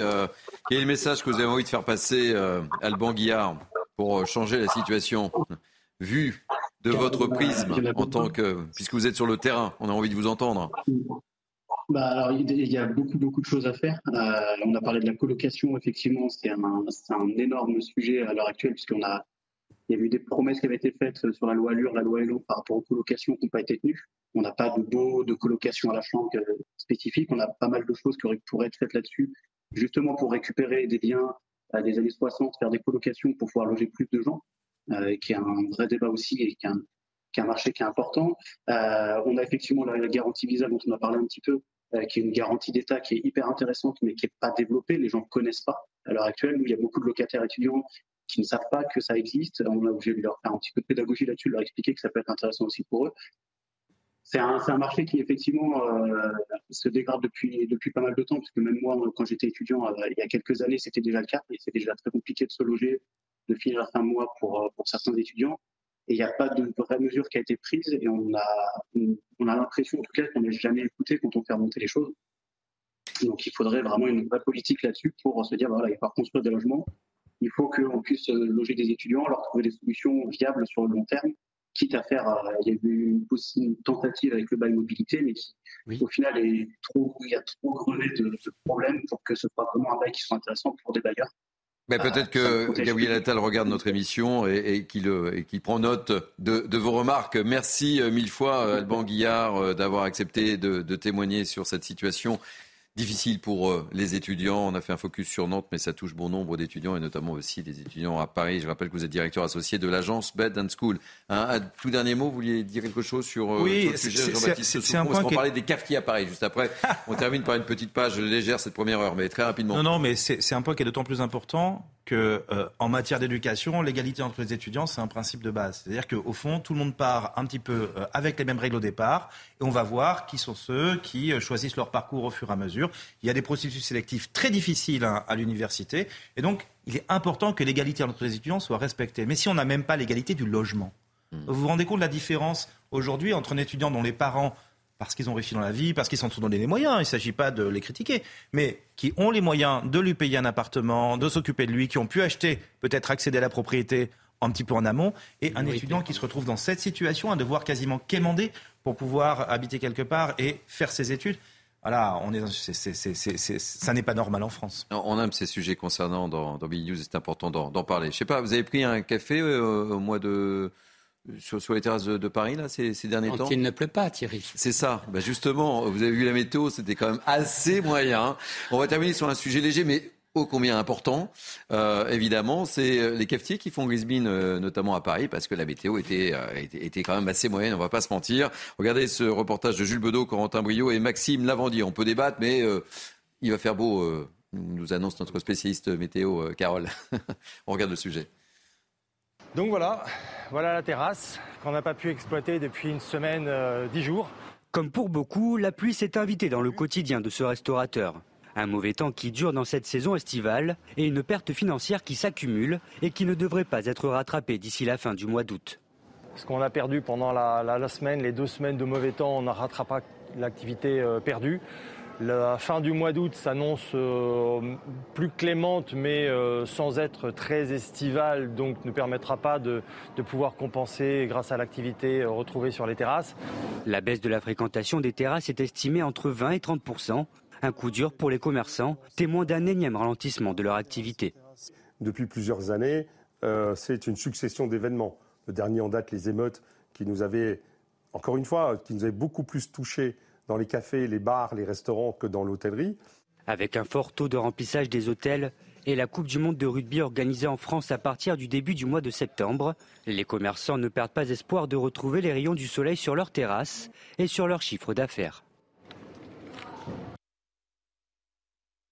Cafetier parisien, parce qu'effectivement, pas facile. Hein. On voit fleurir les terrasses, mais les terrasses, il fallait être courageux ou il fallait avoir un parapluie quand même pour en profiter. Hein. Il y, a le problème de la météo, ça c'est certain. Bon, ça va s'arranger hein, normalement, hein. ça va s'arranger. Il y a aussi peut-être, en tout cas sur Paris, voire ailleurs, un problème de prix. Quand un café médiocre coûte 5 euros, ah, là, vous allez vous faire des amis, là, je pense. Ah oui, je suis désolé, mais c'est une réalité. Euh, voilà. Autant qu'il soit bon. Hein. Qu'il soit bon dans ces cas-là. Alors, dans le même temps, euh, les cafetiers, comme d'autres professions, prennent une augmentation des charges considérable. Hmm. Gaz, électricité, euh, pour eux, c'est une augmentation des coûts considérable. Et donc, ils sont pris. voilà, le client, quand il doit payer son café 5 euros, je ne dis pas que c'est le cas systématiquement, mais à Paris, on le voit de plus en plus. comment on fait? Et en plus, euh, si on est sous la pluie, c'est. Oui. Mais j'ai cru comprendre par la communication gouvernementale que tout allait bien. Donc, euh. oui, mais là, pour la météo, on ne peut pas les incriminer quand même. pour, le euh, prix pour, le prix de l'électricité et de l'énergie, peut-être Oui, peut-être. Peut peut là, je suis d'accord, là, je me suis. Ah non, mais vous voyez, c'est le contre-coup de, le contre de vouloir communiquer comme ça à tout prix. On, vous renvoie votre communication dans la tête à chaque occasion. Hein. Ah, et même sur un sujet sur le café. Hein. Mais en fait, je pense Joseph, que. il en profite. Je pense que le café à Paris, c'est pas un sujet qui est si anodin que ça. Parce non, que, non, c'est pas anodin. Typiquement, moi, je suis quelqu'un qui n'aime pas tellement partir en vacances, notamment parce que j'habite à Paris et que Paris, c'est la ville où tout le monde vient passer ses vacances, du monde entier. Pourquoi est-ce qu'ils viennent? Ben, Précisément à cause des terrasses de café. Tout comme les bouquinistes autour de la Seine font l'image de Paris, les cafés font l'image de Paris. Et les brasseries. C'est un métier qui est d'une importance cruciale pour l'attractivité même de notre pays. Donc, du coup, si vous voulez, euh, à partir du moment où ils ont des problèmes, j'ai envie de dire, euh, bah, un petit peu, la France doit tout de même s'intéresser à leurs problèmes, d'autant plus que ces problèmes-là sont causés non seulement par la météo, mais aussi par la situation économique. Maintenant, la météo, on sait que ça va s'arranger. Ça, c'est euh, quelque chose qui va. On peut espérer que ça va trop s'arranger, surtout. Mm. Euh, et euh, en revanche, il faut, il faut peut-être aussi trouver une façon. on peut voir que certains cafés ont réussi à s'adapter. ils ont ressorti les auvents pour protéger de la pluie. Euh, d'autres euh, ont peut-être aussi euh, ralenti un petit peu la hausse du prix justement pour motiver les gens à continuer à venir. Enfin, on est quand même face à des gens qui sont des commerçants et qui savent réfléchir pour trouver des solutions. Bernard, un petit mot sur. Oui, le café, les terrasses, c'est un art de vivre. Hein, ben à Paris, on adore, même si c'est un peu cher. Moi, ça me gêne pas. je soutiens mes amis bistrots, restaurateurs, brasseries. Ils ont vraiment souffert des mois et des mois, et, et c'est vrai que le temps ne les aide pas. Euh, il fait pas beau, Thierry. On consomme moins de salade, on mange moins dehors. Plus la raclette, c'est plus. On en parlait hier sur cette émission. On met, on met des vestes euh, plus, plus, épaisses. Effectivement, on mange à l'intérieur. Et puis aussi euh, une évolution de la clientèle, il faut le reconnaître, parce que les touristes dépensent moins. ils restent là. On a beaucoup de touristes à Paris et en Ile-de-France et dans les grandes zones touristiques, mais ils dépensent moins. Parfois, ils, font, ils vont vers la restauration rapide. Mais soutenez, il faut aller dans les cafés, il faut prendre des bons cafés. Et puis moi, je crois que le café est un produit d'appel euh, pour ces établissements. Eh bien écoutez, on va faire une pause café si vous le voulez bien. Avec plaisir. Euh, il est quasiment euh, midi, bon quelques minutes évidemment, on va marquer une pause. Et après avoir évoqué la fronde des policiers, la colère des policiers, on va parler de la colère des médecins généralistes. Restez-nous fidèles, on a beaucoup de sujets pour la dernière heure de Mini News été. A tout de suite. Le temps passe très vite, il est déjà midi. Euh, nous sommes ensemble encore pour une heure pour Mini News été avec nos grands témoins que je représente dans quelques instants, mais elle est bien présente pour nous présenter un point info. C'est Somaya Labidi. Rebonjour Somaya. Euh, bonjour Thierry, bonjour à tous. Va-t-on vers une dissolution du mouvement catholique intégriste Civitas? Euh, Gérald Darmanin a annoncé avoir engagé le processus hier en cause euh, l'antisémitisme des propos tenus par un invité lors de l'université d'été qui s'est tenue au mois de juillet en Mayenne. Je condamne fermement ces propos ignomineux et saisis le procureur de la République a publié le ministre de l'Intérieur sur X, anciennement Twitter. Les suites de cette femme, les suites de l'affaire de cette femme séquestrée en Moselle, à présent, des doutes apparaissent. La réalité semble éloignée d'un scénario effrayant les précisions de notre journaliste police-justice Sandra Buisson.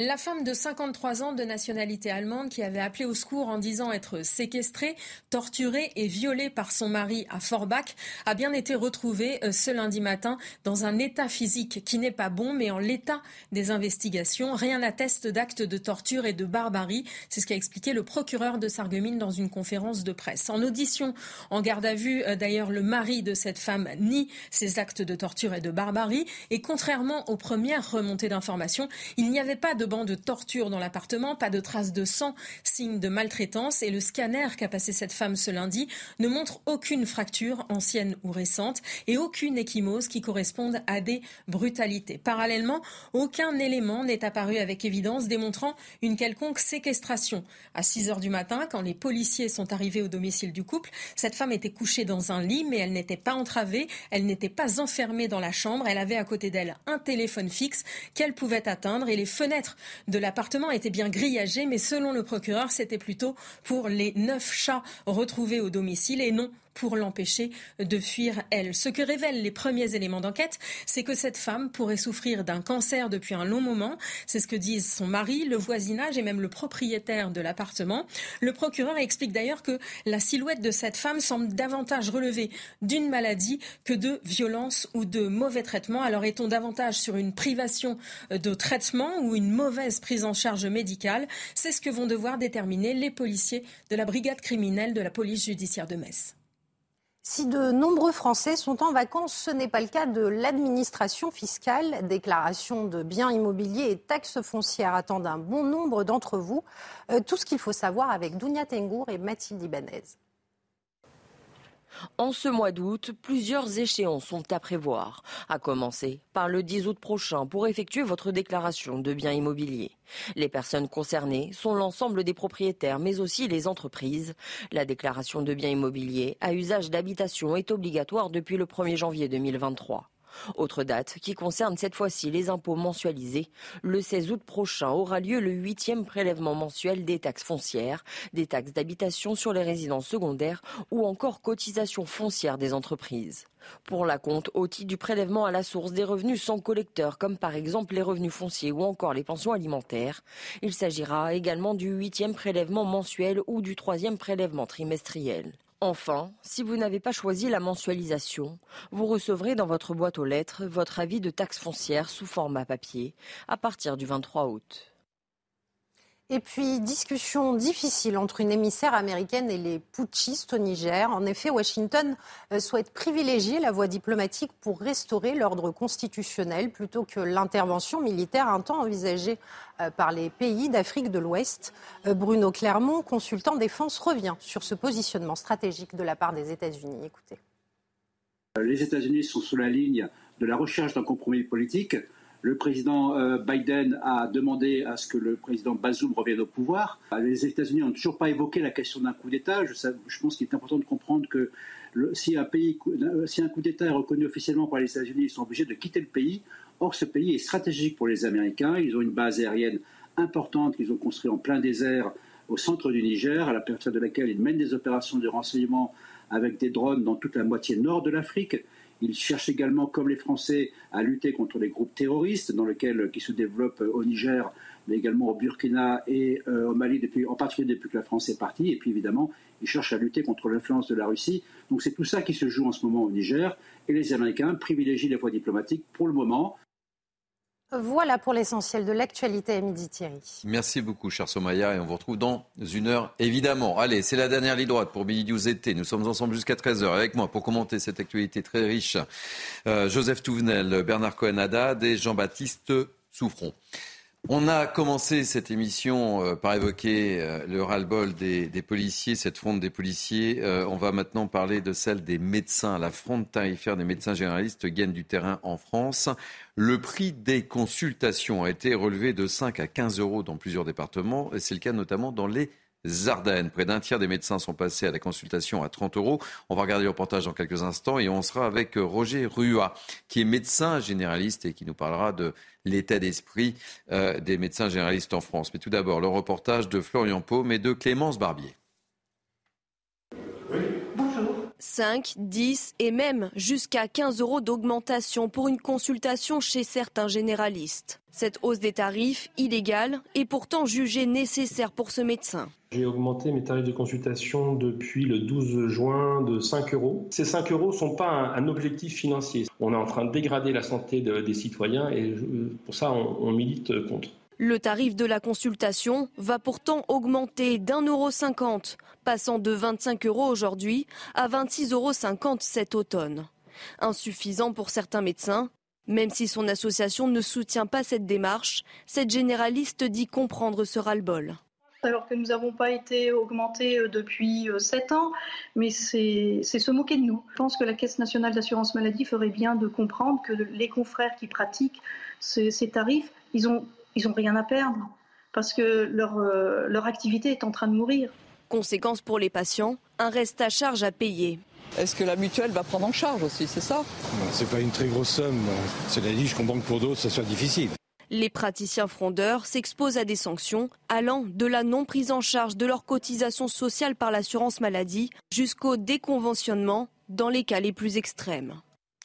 Bonjour euh, Roger Rua, soyez le bienvenu dans Mini News euh, été. Euh, je rappelle que donc vous êtes médecin à Ruelle-Malmaison, c'est bien ça hein?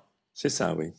Alors dites-moi, on évoquait en, début d'émission la colère, la fronde des, policiers. On peut parler de, de fronde des médecins généralistes ah oui, je crois qu'on peut parler de fronde. Euh, c'est un mouvement qui est en train de se manifester, mais qui relève de racines profondes depuis de longues années. Euh, la médecine générale en particulier, mais la médecine spécialisée aussi, euh, libérale et de proximité, a été mise à mal par les différentes mesures et, actions de gouvernement. Et aujourd'hui, bah, c'est un peu le, le point de ras-le-bol, le point de non-retour aussi ça devient très difficile d'exercer la, médecine euh, libérale et notamment euh, la médecine générale euh, auprès des patients en France aujourd'hui. puis je me permets de vous demander si vous avez appliqué cette hausse des consultations comme ce qu'on a pu voir dans ce reportage dans les Ardennes, ou est-ce que vous êtes resté au même tarif? Alors, je, je, vous savez qu'il y a plusieurs euh, secteurs d'exercice de, dans la convention médicale, et j'ai la chance, si je puis dire, d'être dans le secteur honoraire libre, donc je ne suis pas touché directement, personnellement en tout cas, par cette augmentation. Euh, mais euh, je pense que pour les collègues qui sont au secteur dit 1 à tarif opposable, ça, ça devient impossible d'équilibrer le budget d'un d'un cabinet médical euh, euh, avec euh, une consultation à 25, même 26,50 euros, ça ne change rien. les charges sociales, les charges professionnelles ont tellement augmenté ces dernières années, la complexité, l'administration de, l'exercice ont tellement augmenté que ça devient difficile de continuer sereinement à soigner nos, compatriotes. Justement, rappelez-nous en, quelques mots les, motifs de, cette colère, les points, les points qui fâchent et ce que vous souhaitez obtenir alors, euh, principalement, donc il y a eu des négociations conventionnelles, c'est-à-dire des négociations entre les syndicats de médecins et l'assurance maladie, pilotées par le gouvernement, bien sûr, mais euh, qui ont eu lieu là ces derniers mois et qui euh, avaient laissé avec le ministre Monsieur Broad un certain espoir de, pouvoir enfin avoir une petite prise en charge des problèmes des, médecins libéraux en exercice, mais bon, il y a force est de, dire et de constater que c'est un échec ces négociations. Alors quels sont les points les plus importants? Euh, D'abord, aujourd'hui, le tarif de la consultation, il euh, faut bien le dire aux Français qui nous écoutent, c'est pas le revenu du médecin. Hein, c'est, le tarif de la consultation, ce n'est que son chiffre d'affaires. Et ensuite, il lui faudra euh, diminuer euh, ce, tarif des charges sociales, personnelles, de matériel, etc. Ce qui veut dire que globalement, sur les 25 euros, en moyenne, il restait 7 à 8 euros par généraliste. Donc, ce qui fait un revenu pas très élevé. Et euh, la seule possibilité pour un médecin euh, d'avoir d'augmenter euh, un petit peu son niveau de, de revenu, c'est de travailler plus. Hein, travailler plus pour gagner plus. Hein, on, se rappelle de cette euh, phrase célèbre. Mais malheureusement aujourd'hui, cette, ce, ce, travailler plus se heurte à un problème, c'est le temps. Mes, mes, confrères n'ont plus le temps de travailler plus. En fait, ils travaillent déjà beaucoup et sont arrivés au stade où euh, leur, euh, la sécurité de, leurs actes et leur, leur, santé, même parfois, peut être mise en danger par l'excès de travail. Et c'est pour un médecin, c'est très embêtant. Et donc, ils ne peuvent plus aller plus loin en termes d'augmentation de travail. Donc euh, voilà, on est arrivé à un stade où, si les Français veulent conserver une médecine libérale générale de proximité, bah, il faudra poser la question parce que il faut, il faut changer euh, notamment certaines, euh, certaines règles administratives, certains, certaines façons d'exercer. Et, et, ça, euh, c'est un choix que les Français doivent faire parce que sinon, ben, on aura une médecine de proximité peut-être, mais une médecine qui sera exercée soit dans des, des, maisons de santé, soit des centres de santé. Et finalement, le problème des déserts médicaux, qui est aussi un des, un des problèmes. On en parlera juste après, oui, effectivement, oui. Eh bien, ne sera pas résolu parce qu'on va concentrer euh, le peu de médecins qui, qui, restent euh, dans des centres de santé. dernier point, pour, pour être trop long, euh, l'exercice libéral de la médecine ne fait plus recette aujourd'hui parmi les jeunes médecins il y a très peu de médecins par promotion qui s'installent en libéral, ce qui fait que le déficit ne fait qu'augmenter, d'autant plus qu'il y a un effet générationnel. Euh, la, génération des baby-boom, etc., est en train, dont je fais partie d'ailleurs, est en train d'arriver près de la retraite. Et donc, euh, il y a un certain nombre de médecins qui vont partir à la retraite. Et ça pose un vrai problème euh, parce qu'on ne peut pas remplacer un médecin en quelques années. Il faut une dizaine d'années pour en remplacer un.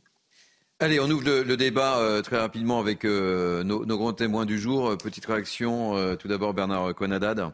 moi, je suis attaché, Thierry, à une médecine libérale, une médecine indépendante, une médecine générale et une médecine de proximité. Et le choix de son médecin, c'est important quand même. Ah oui, c'est important. Et aussi que nos médecins de proximité, les médecins en, lesquels hommes et femmes on a confiance, puissent mieux vivre et mieux travailler. Parce que quand un médecin ne vit pas bien peut-être faire attention à ce diagnostic aussi. Hein. Je veux dire, ça a été dit, euh, quand on est surchargé, il peut y avoir des erreurs. Euh, en revanche, je me pose la question et euh, vraiment de, cette augmentation parce que pour un certain nombre de populations, les 5 ou 10 ou 15 euros ne seront pas remboursés par la caisse d'assurance maladie et donc ils vont les perdre. Tout le monde n'a pas les moyens de perdre 15 euros, même si c'est pour faire en sorte qu'on soit mieux soigné. Il faut vraiment qu'il y ait un débat là-dessus. Ce n'est pas la première fois, Thierry que les médecins euh, se rebellent. On l'avait eu au moment de la Covid-19, vous vous souvenez, pour oh. un certain nombre d'actes. On a beaucoup parlé, oui. Euh, ceux qui sont conventionnés, ceux qui sont hors convention. Euh, il est important que cette médecine vive bien. C'est ce qui fait du lien sociétal, ce qui fait aussi la vie des quartiers, la vie des, zones rurales, et c'est important qu'elle soit bien rémunérée.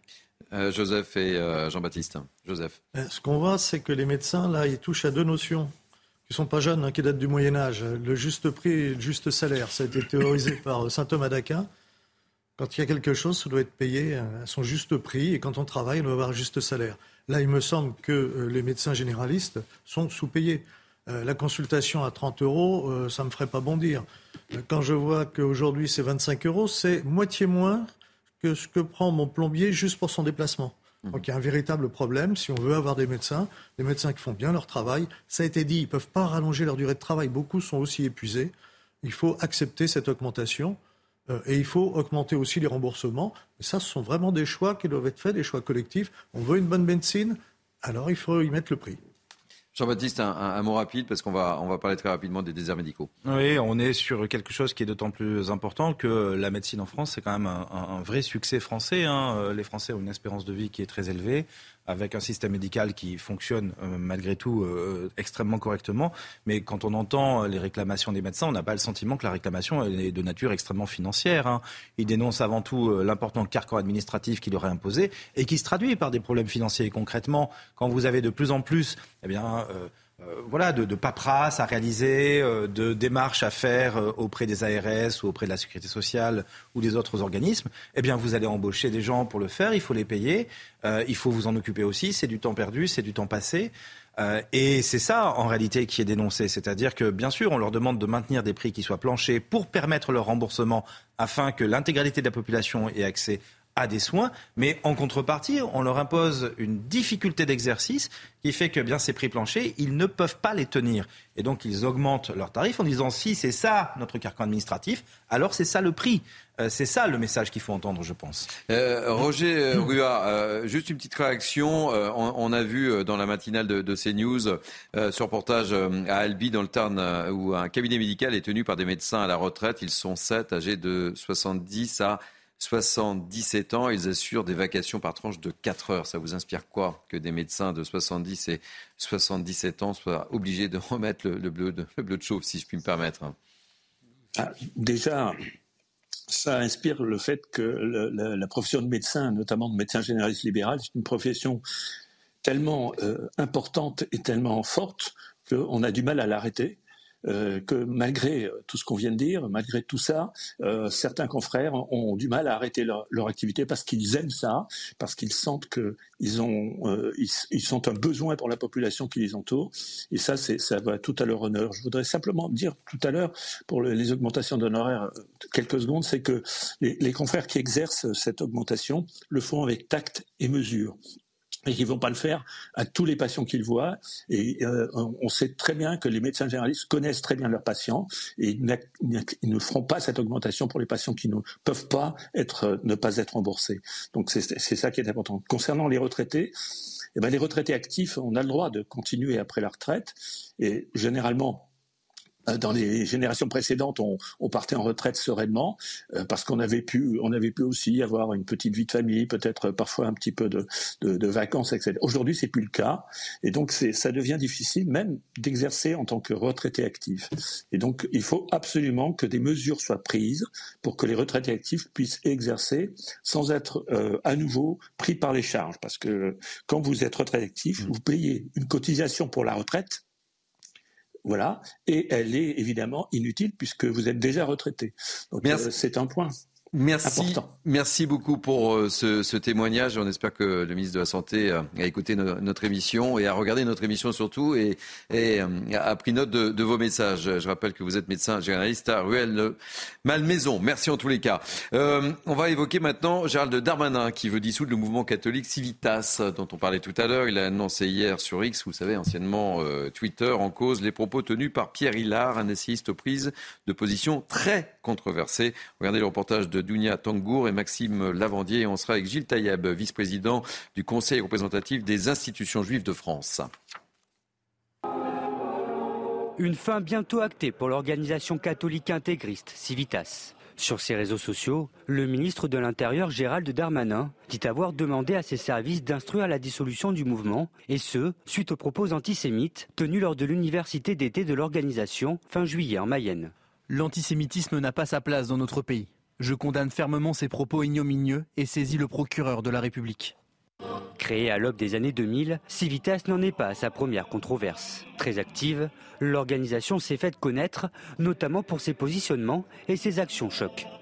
C'est un mouvement euh, qui euh, n'hésite pas de passer à l'acte euh, en empêchant par exemple des concerts de se tenir dans certaines églises, en tenant des propos ou des attitudes de caractère complotiste. On l'a vu pendant la crise sanitaire. En février dernier, par la voix de son président, Civitas avait appelé ses soutiens à une manifestation contre un projet de centre d'accueil de demandeurs d'asile à Saint-Brévin, en Loire-Atlantique. Gilles Taïeb, bonjour. Euh, soyez le bienvenu. Vous êtes euh, le vice-président du Conseil représentatif des institutions juives de France. Comment euh, réagissez-vous à cette euh, décision, à cette volonté de Gérald Darmanin? Écoutez, déjà, je réagis en tant que citoyen, citoyen attaché aux valeurs républicaines et qui voit euh, des, vieilles pensées, des vieilles manières rétrogrades d'envisager notre société par l'intégrisme, l'intolérance euh, et, en, tant que responsable communautaire euh, juif, évidemment, de, voir qu'encore une fois, l'antisémitisme traditionnel, l'antisémitisme de cette extrême droite, qui heureusement hein, se dit euh, catholique, mais ne représente pas le monde catholique et le monde chrétien aujourd'hui, qui, dans sa majorité, se désolidarise de ces personnes qui font de telles déclarations et qui voudraient retirer à la société, aux Juifs de France leur citoyenneté au nom euh, de vieux principes qui feraient en sorte que non seulement la République serait dissoute, non seulement, euh, suis, on est persuadé que derrière cela, ils ont un programme, un programme de rétrograde, un, programme qui nous ferait reculer dans l'histoire et faire que toutes les avancées que la France et que le peuple français a, réussi à, conquérir eh bien, seraient réduits à néant et on reviendrait à, une période noire de, de l'histoire de la, de la France, qui fait partie certes de notre histoire, mais qui n'est plus aujourd'hui d'actualité. Donc la réaction euh, de vouloir le dissoudre eh bien, est une réaction saine, mais euh, dissoudre un mouvement n'empêche pas les idées, et ce sont les idées qu'il faut combattre et contre lesquelles il faut rester mobilisé. Euh, on, ouvre le débat. Vous restez avec nous, évidemment, Gilles Taïeb, mais on, va revenir sur les, les propos tenus euh, par Pierre euh, Hillard qu'on va revoir euh, à l'écran. Avant 1789, un juif, un musulman, un bouddhiste ne pouvaient pas devenir français. Pourquoi? Parce que c'était des hérétiques. Il faudrait peut-être retrouver la situation d'avant 1789. réaction autour de ce plateau, Bernard Cohen-Haddad et Jean-Baptiste Souffrant et, Joseph Touvenel. moi Thierry, ma position est univoque. Hein. Il n'y a pas de place dans la République pour toutes les organisations, quelles qu'elles soient, qui, vont, euh, qui tiennent des paroles, qui commettent des actes à l'encontre de la République, euh, des actions racistes, antisémites, qui sont pour le séparatisme et les intégrismes. Pour moi, là-dessus, il n'y a pas de débat. Nous avons des valeurs, nous devons les protéger. Et là, c'est extrêmement important. Il appartient à l'État de se saisir de ce type d'action et de ce type de propos, et à la justice, c'est-à-dire au tribunal, au juge administratif, de les sanctionner si elles doivent être sanctionnées. Joseph Touvenel. Civitas euh, se, se, met derrière la religion. Alors, euh, je vais leur poser quand même une question. S'ils avaient vu arriver en France euh, sur un âne, c'est une certaine Marie et qu'un certain Joseph, et qu'elle allait avoir un certain Jésus-Christ comme enfant, il aurait refusé la nationalité française. Moi, Jésus-Christ, c'est un modèle pour moi. J'aurais été très fier qu'il soit français. il est juif, très bien. ils se mettent dans le drapeau français. Que pense-t-il de David Bloch qui, en 1916, a accepté une mission euh, très difficile dans les lignes ennemies, s'est fait capturer et à l'âge de 21 ans a été fusillé, juif alsacien euh, Il rejette les musulmans. Qu'est-ce qu'il pense du capitaine Kélif qui, euh, à la fin de la guerre d'Indochine, a été blessé en Indochine et qui, surtout, à Oran, quand il y a eu des massacres, est allé contre les ordres, a sauvé des centaines de civils français qui allaient être massacrés? Et c'est celui il a terminé euh, commandeur de la Légion d'honneur quand même, et surtout créateur et fondateur de l'Union nationale des anciens combattants français musulmans. Je suis fier d'être de la même nationalité que ces personnes. Euh, Jean-Baptiste. Oui, on est euh, face à une idéologie qui visiblement... Des fois, ce qu'on n'aimerait plus voir. Hein. qu'on regarde beaucoup, mais qui est d'autant plus grave qu'elle est totalement en dehors des règles de la République. Hein. Il s'agit de retirer leur nationalité à des Français ce sont des propos qui en soi-même sont inqualifiables. L'idée même est inqualifiable. Quand on est français, on est français et tous les Français sont français. C'est essentiel. Et ce sont des gens aussi qui veulent rétablir, et c'est ce que dit Pierre Hillard, les lois de la catholicité. Alors moi, je ne sais pas ce que c'est les lois de la catholicité et instaurer une religion d'État. Ce sont ça leur euh, vision, c'est ça leur volonté. Donc on n'est pas sur une organisation de nature républicaine, sans ajouter bien sûr que euh, les propos tenus par Civitas sont nombreux et remontent à il y a longtemps, mais qu'en plus de ça, c'est une organisation relativement violente, hein, qui a euh, bloqué des concerts il y a encore quelques mois, euh, qui fait des manifestations pour empêcher l'expression des autres. Enfin bref, on est face à une situation assez exceptionnelle, des gens assez exceptionnels. Et là, la réponse du ministère est rapide euh, et semble efficace. Euh, Gilles Taïeb, vous êtes toujours avec nous. Euh, j'aimerais vous faire réagir sur la prise de position de, Jean-Luc Mélenchon. On va découvrir son, son, tweet. Darmanin donne une réponse claire à l'interpellation des insoumis et de la LICRA. L'antisémitisme va être puni, Civitas sera dissous et le procureur de la République est saisi des propos de Pierre Hillard. Votre réaction sur euh, l'intervention de, Jean-Luc euh, Mélenchon? Écoutez, vous savez, euh, il y a à travers ces, organisations dont on vient de parler, dont on appelle la, dissolution, c'est une, France rétrograde. Mais aujourd'hui, il y a aussi en France des gens qui remettent en danger notre République et je pense que les déclarations de Mélenchon dans plusieurs domaines sont aussi des, réactions qui doivent nous inquiéter et qui ont mis euh, à mal notre République et la cohésion de notre société. Alors, euh, je les mettrai évidemment pas dos à dos, mais en tant que républicain, en tant que français, en, tant que euh, personne très attachée à ce qui fait notre lieu commun, comme l'ont décrit les uns et les autres juste avant moi, c'est cette diversité, qui adhèrent aux mêmes principes et aux mêmes valeurs qui fait qu'on est, qu'on est un peuple. Ces gens parlent d'hérétiques, donc euh, ils seraient prêts peut-être à nous mettre sur le bûcher. Mais euh, Mélenchon ne fait pas partie de ceux avec lesquels j'irai aujourd'hui euh, défiler pour défendre nos valeurs. Il y a bien d'autres républicains, et vous en avez autour de vous sur le plateau, et bien d'autres qui se sont exprimés, et c'est plutôt à côté d'eux que nous devons nous mettre les uns et les autres et faire corps face à tous ceux qui veulent nous diviser et, nous faire revenir à un, temps qui est un temps dont on a voulu et dont le peuple de France, en tout cas, a voulu tourner la page. Merci euh, d'avoir accepté de témoigner, euh, Gilles Taïeb. Je rappelle que vous êtes vice-président du Conseil représentatif des institutions juives de France. Et, pour terminer sur le sujet, euh, je vais vous faire découvrir ce tweet du de la députée Renaissance, Caroline Yadan. magnifique récupération de Jean-Luc Mélenchon et belle tentative de dédouanement bien tentée et la dissolution de LFI pour lutter contre l'antisémitisme. C'est une idée aussi Non Point d'interrogation. Réaction rapide C'est les œillères de M. Mélenchon. D'un côté, il voit l'antisémitisme, je m'en réjouis, mais de l'autre côté, il ne le voit pas. Alors il faudrait être cohérent. L'antisémitisme, que ce soit de droite, de gauche, d'où vous voulez, c'est parfaitement condamnable et inacceptable. Point à la ligne. Bah, j'ai envie de dire que chacun veut l'antisémitisme, surtout dans la porte d'en face. Et c'est un peu normal, et c'est aussi pour ça qu'on a un Parlement qui est divers, avec des personnalités qui se complètent. Euh, pour le coup, on, peut parler de récupération, c'est aussi euh, effectivement euh, LFI et la NUPES qui ont été à l'origine de euh, bah, finalement du buzz qui a permis de mettre en avant ces propos inqualifiables de Civitas. Voilà, il faut aussi rendre à César ce qui est à César, pour le coup. On marque une pause pour la dernière ligne droite de Mini News été et on va se retrouver dans quelques instants. On prendra la direction de Londres avec un projet très controversé, symbole de la lutte contre l'immigration engagée par le gouvernement britannique. Un premier groupe de demandeurs d'asile s'est installé à bord d'une barge. On en parle, on sera avec notre correspondante permanente à Londres, Sarah Menaille. A tout de suite. Il est 12h30, c'est News été jusqu'à 13h. La dernière ligne droite avec moi pour commenter cette actualité très riche. Joseph Touvenel, Bernard Cohen-Haddad et Jean-Baptiste Souffrant. Messieurs, nous allons prendre la direction de Londres pour euh, commencer cette dernière demi-heure avec un projet très controversé, symbole de la lutte contre l'immigration engagée par le gouvernement britannique. Un premier groupe de demandeurs d'asile s'est installé à bord du Bibi Stockholm hier. C'est une immense barge à quai dans le sud-est de l'Angleterre. Et on va retrouver tout de suite Sarah Menaille, qui est notre correspondante permanente euh, à Londres. Euh, expliquez-nous un petit peu euh, les raisons de cette option de nos amis anglais, chère Sarah. Bonjour Thierry. Eh bien oui, vous l'avez dit, hein, ça s'inscrit dans le projet de lutte contre l'immigration illégale du gouvernement conservateur ici au Royaume-Uni. La lutte contre l'immigration dont a fait Rishi Sunak, le Premier ministre britannique, l'une de ses priorités.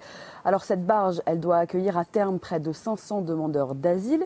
Hier, ce sont les premiers migrants donc, qui ont embarqué. 35 personnes ont refusé d'embarquer hier, puisque hier 50 personnes au total devaient euh, donc euh, y embarquer. Et finalement, ce ne sont que 15 hommes, tous âgés de 18 à 65 ans qui ont embarqué à bord du Bibi Stockholm. Dans les prochaines semaines, le gouvernement britannique espère évidemment que d'autres migrants y seront installés. Et ça fait partie donc du projet de lutte contre l'immigration illégale, mais c'est surtout pour faire des économies puisque le gouvernement britannique estime aujourd'hui dépenser près de 7 millions d'euros par jour pour loger ces personnes, puisque pour l'instant ces demandeurs d'asile sont logés dans des hôtels, hein, notamment au sud de l'Angleterre. Et donc cette barge doit permettre au gouvernement britannique de faire des économies. C'est un bateau de 222 chambres. Et donc pour l'instant, ce ne sont que 15 migrants hier, lundi, qui ont été euh, installés. Et donc ça fait partie évidemment de cette priorité absolue pour Rishi Sunak qui estime eh bien, que depuis le mois de janvier, ce sont près de 13 000 personnes qui ont tenté illégalement la traversée de la Manche. Merci pour toutes ces précisions, chère Sarah Menaille, notre correspondante permanente euh, à Londres. Alors, messieurs, quelle est votre réaction sur cette initiative euh, Made in England? Quand on parle des barges, ça rappelle les, les pontons. Les pontons, c'était ces navires qui ne pouvaient plus naviguer. Euh, les Anglais entassaient leurs prisonniers. Euh, notamment, il y a eu beaucoup de, Français, de marins français qui étaient entassés dans des conditions absolument abominables. Beaucoup d'ailleurs mouraient. Euh, alors c'est ce que ça rappelle. Ça ne veut pas dire que ça va être ça. Donc il faut regarder très précisément dans quelles conditions. quand on voit que chez nous, on entasse des gens à 4 dans 8 mètres carrés pendant des mois, s'il y a plus de place, si les conditions sont les conditions normales et humaines, que ça flotte ou que ça soit sur Terre, ça ne change rien moi, je pense qu'il faut faire attention. Hein. Comment euh, sont accueillis, dans quel état sont ces logements, dans ces résidences il ne faut pas se focaliser sur le fait que ce soit sur l'eau. Moi, je découvre euh, ces nouvelles depuis hier. Hein. Mmh. Euh, je ne suis pas un spécialiste. C'est vrai qu'une barge, pour moi, c'est plutôt les barges du débarquement. Ce n'est pas les barges pour les prisons. Il faut voir. Il vaut mieux effectivement qu'ils soient dans ce type de logement s'ils sont sécurisés, s'il y a un accompagnement sanitaire, que dans la rue. Euh, y compris pour la population. Euh, ça fait partie euh, d'une réflexion qu'on doit avoir, mais il faut que les conditions d'accueil soient décentes et qu'aussi la capacité de limiter ce flux migratoire. On le voit bien à Calais. Souvenez-vous ce qu'on a vécu dans la jungle de Calais. Hein, c'était pas, c'était pas beau. donc il faut être extrêmement prudent. Il faut surtout lutter contre l'immigration. Est-ce que ça peut être une une solution euh, chez nous en France. Enfin, D'abord, euh, votre réaction sur, euh, sur cette initiative, Jean-Baptiste. déjà, on n'y comprend pas grand-chose, en fait. C'est-à-dire que, visiblement, l'idée, c'est de baisser le coût d'accueil des immigrés le temps que leur dossier soit étudié par les services anglais. mais a priori, il ne s'agit pas d'une prison, c'est-à-dire qu'ils peuvent entrer et sortir de là comme de n'importe où, et la barge est taquée. C'est pas un bateau au milieu de l'océan pour empêcher les gens de s'en aller. Donc on ne comprend pas très bien comment un bateau euh, artificiel avec des chambres serait moins cher que le même bâtiment euh, en béton, euh, que ça soit moins cher que des hôtels.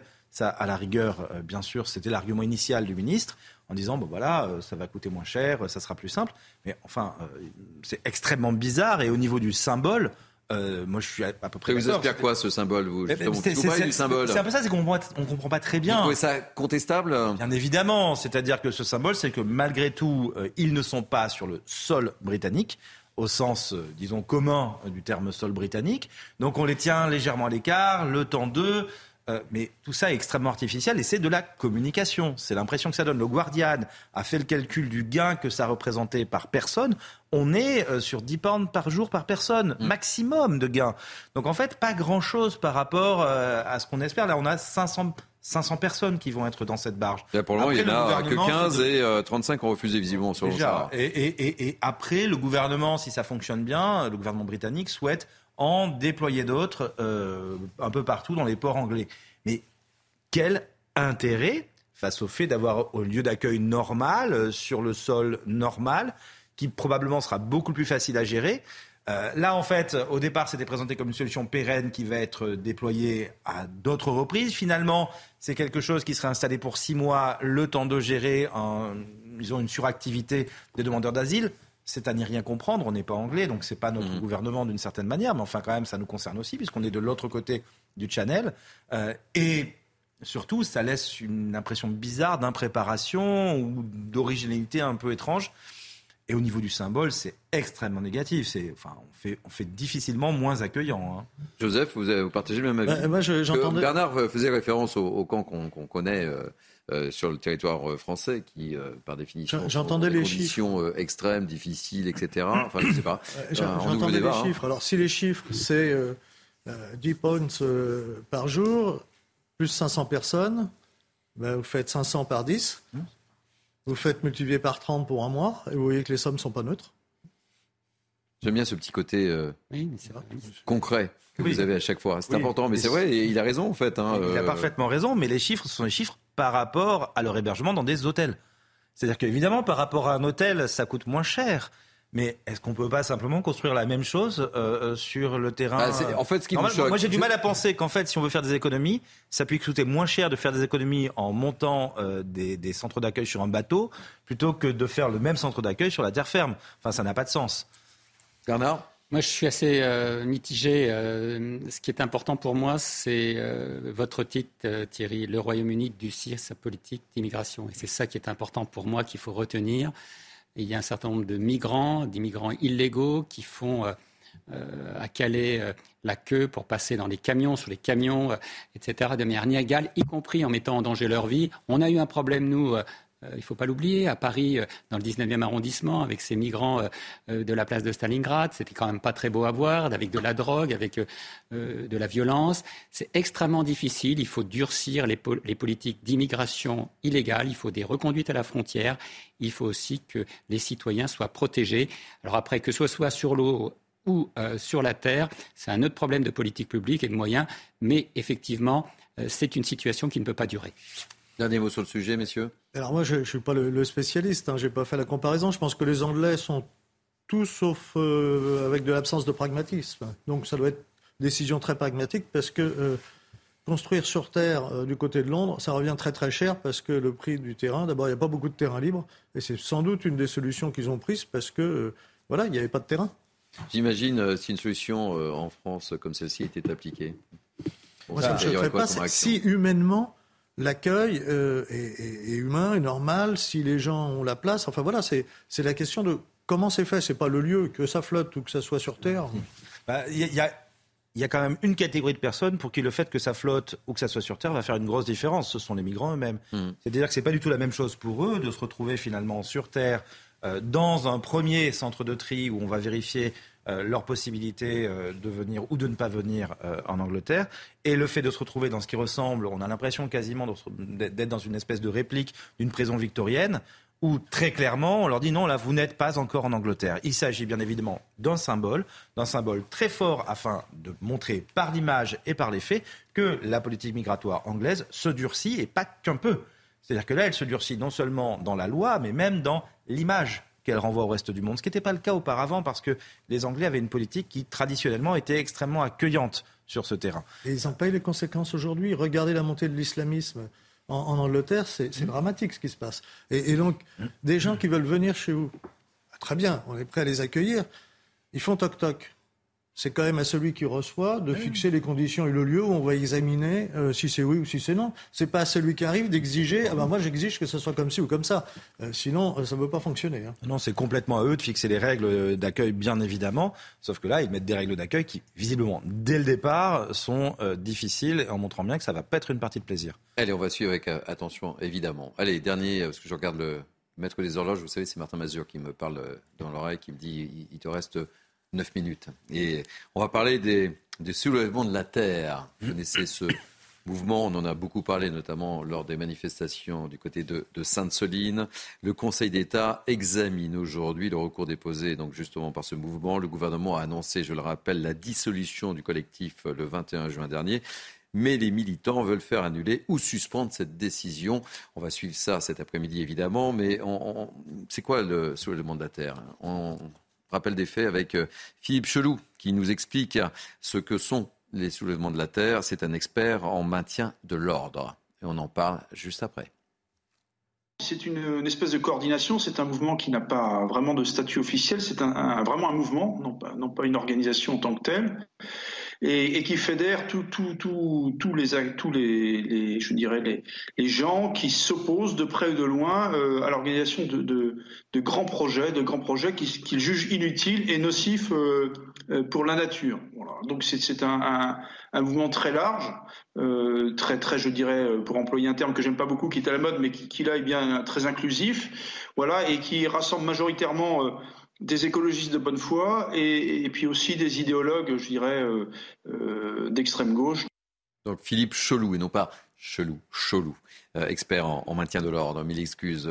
Bernard cohen on va suivre avec attention cette décision du, Conseil d'État. Aujourd'hui, un mot sur les soulèvements de la, Terre et ce, C'est un mouvement en, partie extrémiste, de gauche, écologiste, qui n'hésite pas à faire le coup de poing et je suis euh, extrêmement modéré sur le coup de poing vis-à-vis des forces de l'ordre. Effectivement, il est important que euh, le ministre de l'Intérieur euh, les, les, dénoncer et que la justice se prononce. Il s'agit d'un recours, comme quoi nous ne sommes pas mm. en pays totalitaire, c'est-à-dire que ce, ce, mouvement peut effectivement utiliser un recours juridique à travers le juge administratif. Le Conseil d'État va se prononcer, c'est une bonne chose et on verra la réponse. Je ne l'ai pas.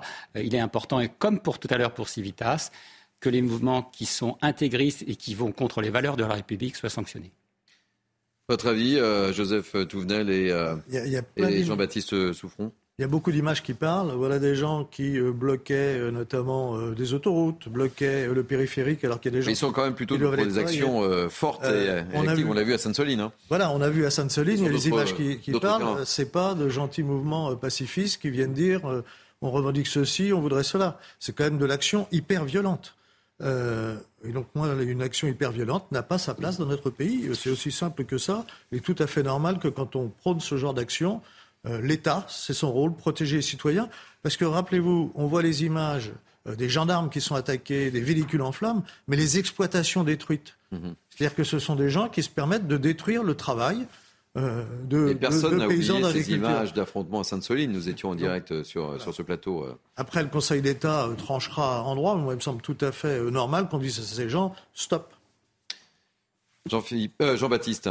Oui, oui. En, fait, ce ne sont pas des gens qui viennent de nulle part. Hein. Il s'agit des personnes qui étaient actives sur la ZAD de Notre-Dame-des-Landes et qui, après leur succès à Nantes et à Notre-Dame-des-Landes, euh, puisque finalement l'aéroport n'a pas été construit, euh, ont décidé de continuer et, euh, disons, d'essaimer en allant rassembler d'autres acteurs. En espérant créer d'autres cas d'ailleurs, sur d'autres terrains. Et, typiquement, si on parle de Sainte-Soline, le problème c'est qu'à Sainte-Soline, par exemple, il y avait la Confédération paysanne, la CGT, Greenpeace. vous aviez plus de 150 organisations qui étaient présentes. Et des élus. À l'initiative, et des élus, à l'initiative des soulèvements de la Terre. On va bien voir, mais il paraît quand même assez difficile de prétendre que les soulèvements de la terre aujourd'hui provoquent à des agissements violents. Faire un barrage filtrant, euh, faire une manifestation, s'attacher aux arbres, ce ne sont pas des actes violents. Il n'y a pas très longtemps, il y a quelques mois, euh, la préfecture euh, de Rennes a voulu surveiller euh, une manifestation organisée par les soulèvements de la terre en expliquant qu'ils allaient provoquer justement des actes violents. En fait, au programme de la manifestation, c'était quoi? C'était des conférences avec des universitaires, c'était des ateliers pour les enfants et c'était des visites de la forêt. Donc, il faut faire un peu attention. Hein. on n'est pas face à un, groupuscule dangereux ou violent comme on, on on bah un petit peu de le voit les images de, Et la question, c'est est-ce que de Sainte-Soline, euh, regardez les images quand même. Oui, mais c'est pas. Oui, je ne veux pas vous contredire, Jean-Baptiste. mais, mais euh, vous me contredisez plutôt là. Pour avoir commenté ces images en direct, bien sûr. et les avoir découvertes, euh, je sais pas, euh, ça se passe de commentaires. Est-ce que, est-ce que, est-ce qu'ils ont appelé hmm. à cette violence? C'est ça toute la question, si vous voulez. C'est est-ce que pour eux la violence est un mode de fonctionnement? Et est-ce qu'ils ont appelé et provoqué cette violence? C'est la question à laquelle va devoir répondre le Conseil d'État et c'est une question qui est très importante. je bloque le périphérique le matin. Hmm. J'appelle à bloquer le périphérique. C'est violent. C'est illégal et c'est violent.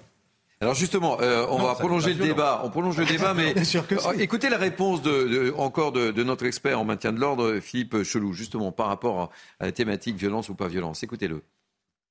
L'ordre public repose sur le dialogue, le dialogue entre les autorités de l'État, d'une part, les, euh, forces de l'ordre, d'autre part, et puis enfin la population, les, opposants et la population. Voilà. Donc ça repose, l'ordre public repose sur, sur le premier postulat qu'il faut un dialogue initial.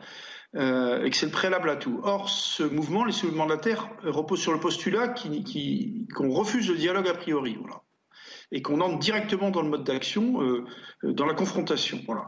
Euh, soit par la masse, soit par la destruction. Il y a aussi une acceptation de la violence, Jean-Baptiste, vous comprenez pourquoi euh, je voulais que vous écoutiez cette, euh, cette analyse de, Philippe Cholou, qui est quand même un expert en maintien de l'ordre. Hein. Mais bien sûr, mais c'est pour ça que la question qui se pose au Conseil d'État, c'est facile de le dire. Ça va être autre chose de le démontrer devant le Conseil d'État. Parce qu'à la fin, cette décision de dissolution, qui est extrêmement importante, surtout s'agissant de quelque chose qui en fait agrège de nombreuses autres euh, associations, syndicats, etc. Cette décision de dissolution, il faut qu'elle soit matériellement fondée. Donc à ce moment-là, quels sont les messages, les tracts? Est-ce qu'il y a des tracts disant on va brûler du CRS Vous voyez, hmm. c'est ce genre de choses. C'est ça la réalité de la question qui va être posée. Et ensuite, est-ce que la dissolution sera nécessaire, adaptée et proportionnelle aux problèmes posés par ce mouvement? Parce que qu'on ne soit pas d'accord, qu'on estime qu'ils ne sont pas dans le dialogue, c'est une chose, mais on ne dissout pas quelqu'un parce qu'il n'est pas dans le dialogue. On a le droit aussi d'avoir sa radicalité en France. C'est possible. Simplement, cette radicalité, elle doit s'exprimer sans violence. Elle est expliquée euh, aux agriculteurs de, euh, comment de, de, Vendée, hein, qui avaient vu euh, leur retenue d'eau totalement, c'était avant Sainte-Soline, hein, totalement détruite. Et, le montant était, je, n'ai plus le chiffre ah, en tête, était considérable. c'est sûr qu'ils ne peuvent pas entendre. Vous avez hein, deux raisonnements différents. Vous avez un raisonnement qui est celui de la responsabilité. Mais ça, c'est quand même violent, Jean-Baptiste, on ne va pas se mentir. Comme bien sûr, mais la question, c'est est-ce que cette violence, elle a été provoquée et organisée, voulue? Voyez, c'est pas la même chose. C'est-à-dire que, ce que à partir du moment où euh, il y a une délégation qui arrive et qui détruit euh, dans ce cas-là, vous êtes responsable. Si vous êtes responsable, vous devez indemniser. c'est de ça dont on ah, parle. C'est pas la même chose. Non, oui, mais c'est pas la même chose aussi. Hein. Non, non, c'est qu'il y a responsabiliser et interdire à tout jamais. Ah. C'est pas pareil, si vous voulez. D'un côté, vous pouvez leur dire écoutez, c'était bien vous qui avez fait ça, vous avez brûlé ce camion, il va falloir rembourser, il va falloir indemniser. Et dans ce cas-là, vous avez une chaîne judiciaire qui se met en place mm. et on vérifie si c'est bien la responsabilité d'un tel ou d'un tel. Et ensuite, bah, c'est le jeu aussi des assurances, etc., bien sûr, naturellement, et la responsabilité finale des fauteurs de troubles. Mais aller interdire quelque chose parce qu'au cours d'une manifestation, vous avez eu un problème, vous avez eu un dérapage. Il faut que ça soit vraiment, ça doit être interdit uniquement, comme par exemple dans le cas de Civitas, quand on a une continuité dans le non-républicanisme et quand, par ailleurs, eh bien, c'était vraiment la volonté de l'organisation de vouloir cette interdiction. Eh, le mot de la fin. oui, moi je diffère de la de, de, Jean-Baptiste Souffrant. Hein. je suis désolé, Jean-Baptiste, mais je pense qu'on a affaire à des activistes écologistes, mais des activistes. C'est pas parce qu'ils sont écologistes que ça amoindrit le fait d'activisme ce sont euh, ces militants qui vont détruire euh, les œuvres dans les musées, qui vont détruire euh, de, d'où le mot éco-terrorisme. Voilà, des cultures. il y a un vrai problème. Ce sera effectivement, et là on est, on est, on est ensemble au juge administratif de se prononcer, mais ce type de mouvement, quand ils font de l'action et de l'action sur le terrain, ne va pas dans le respect de l'ordre.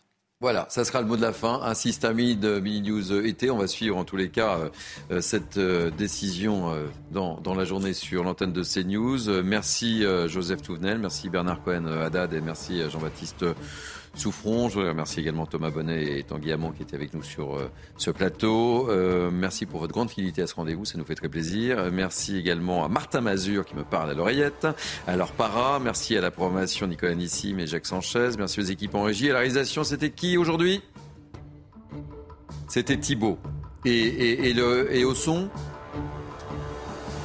Jean-Claude, merci. Vous pourrez revivre cette émission sur notre site cnews.fr. On va se retrouver dans quelques instants euh, avec Mickaël Dorian pour la parole au français. Moi, je vous retrouverai euh, à 17h hein, pour euh, Punchline. Allez, à tout à l'heure. Belle journée sur CNews.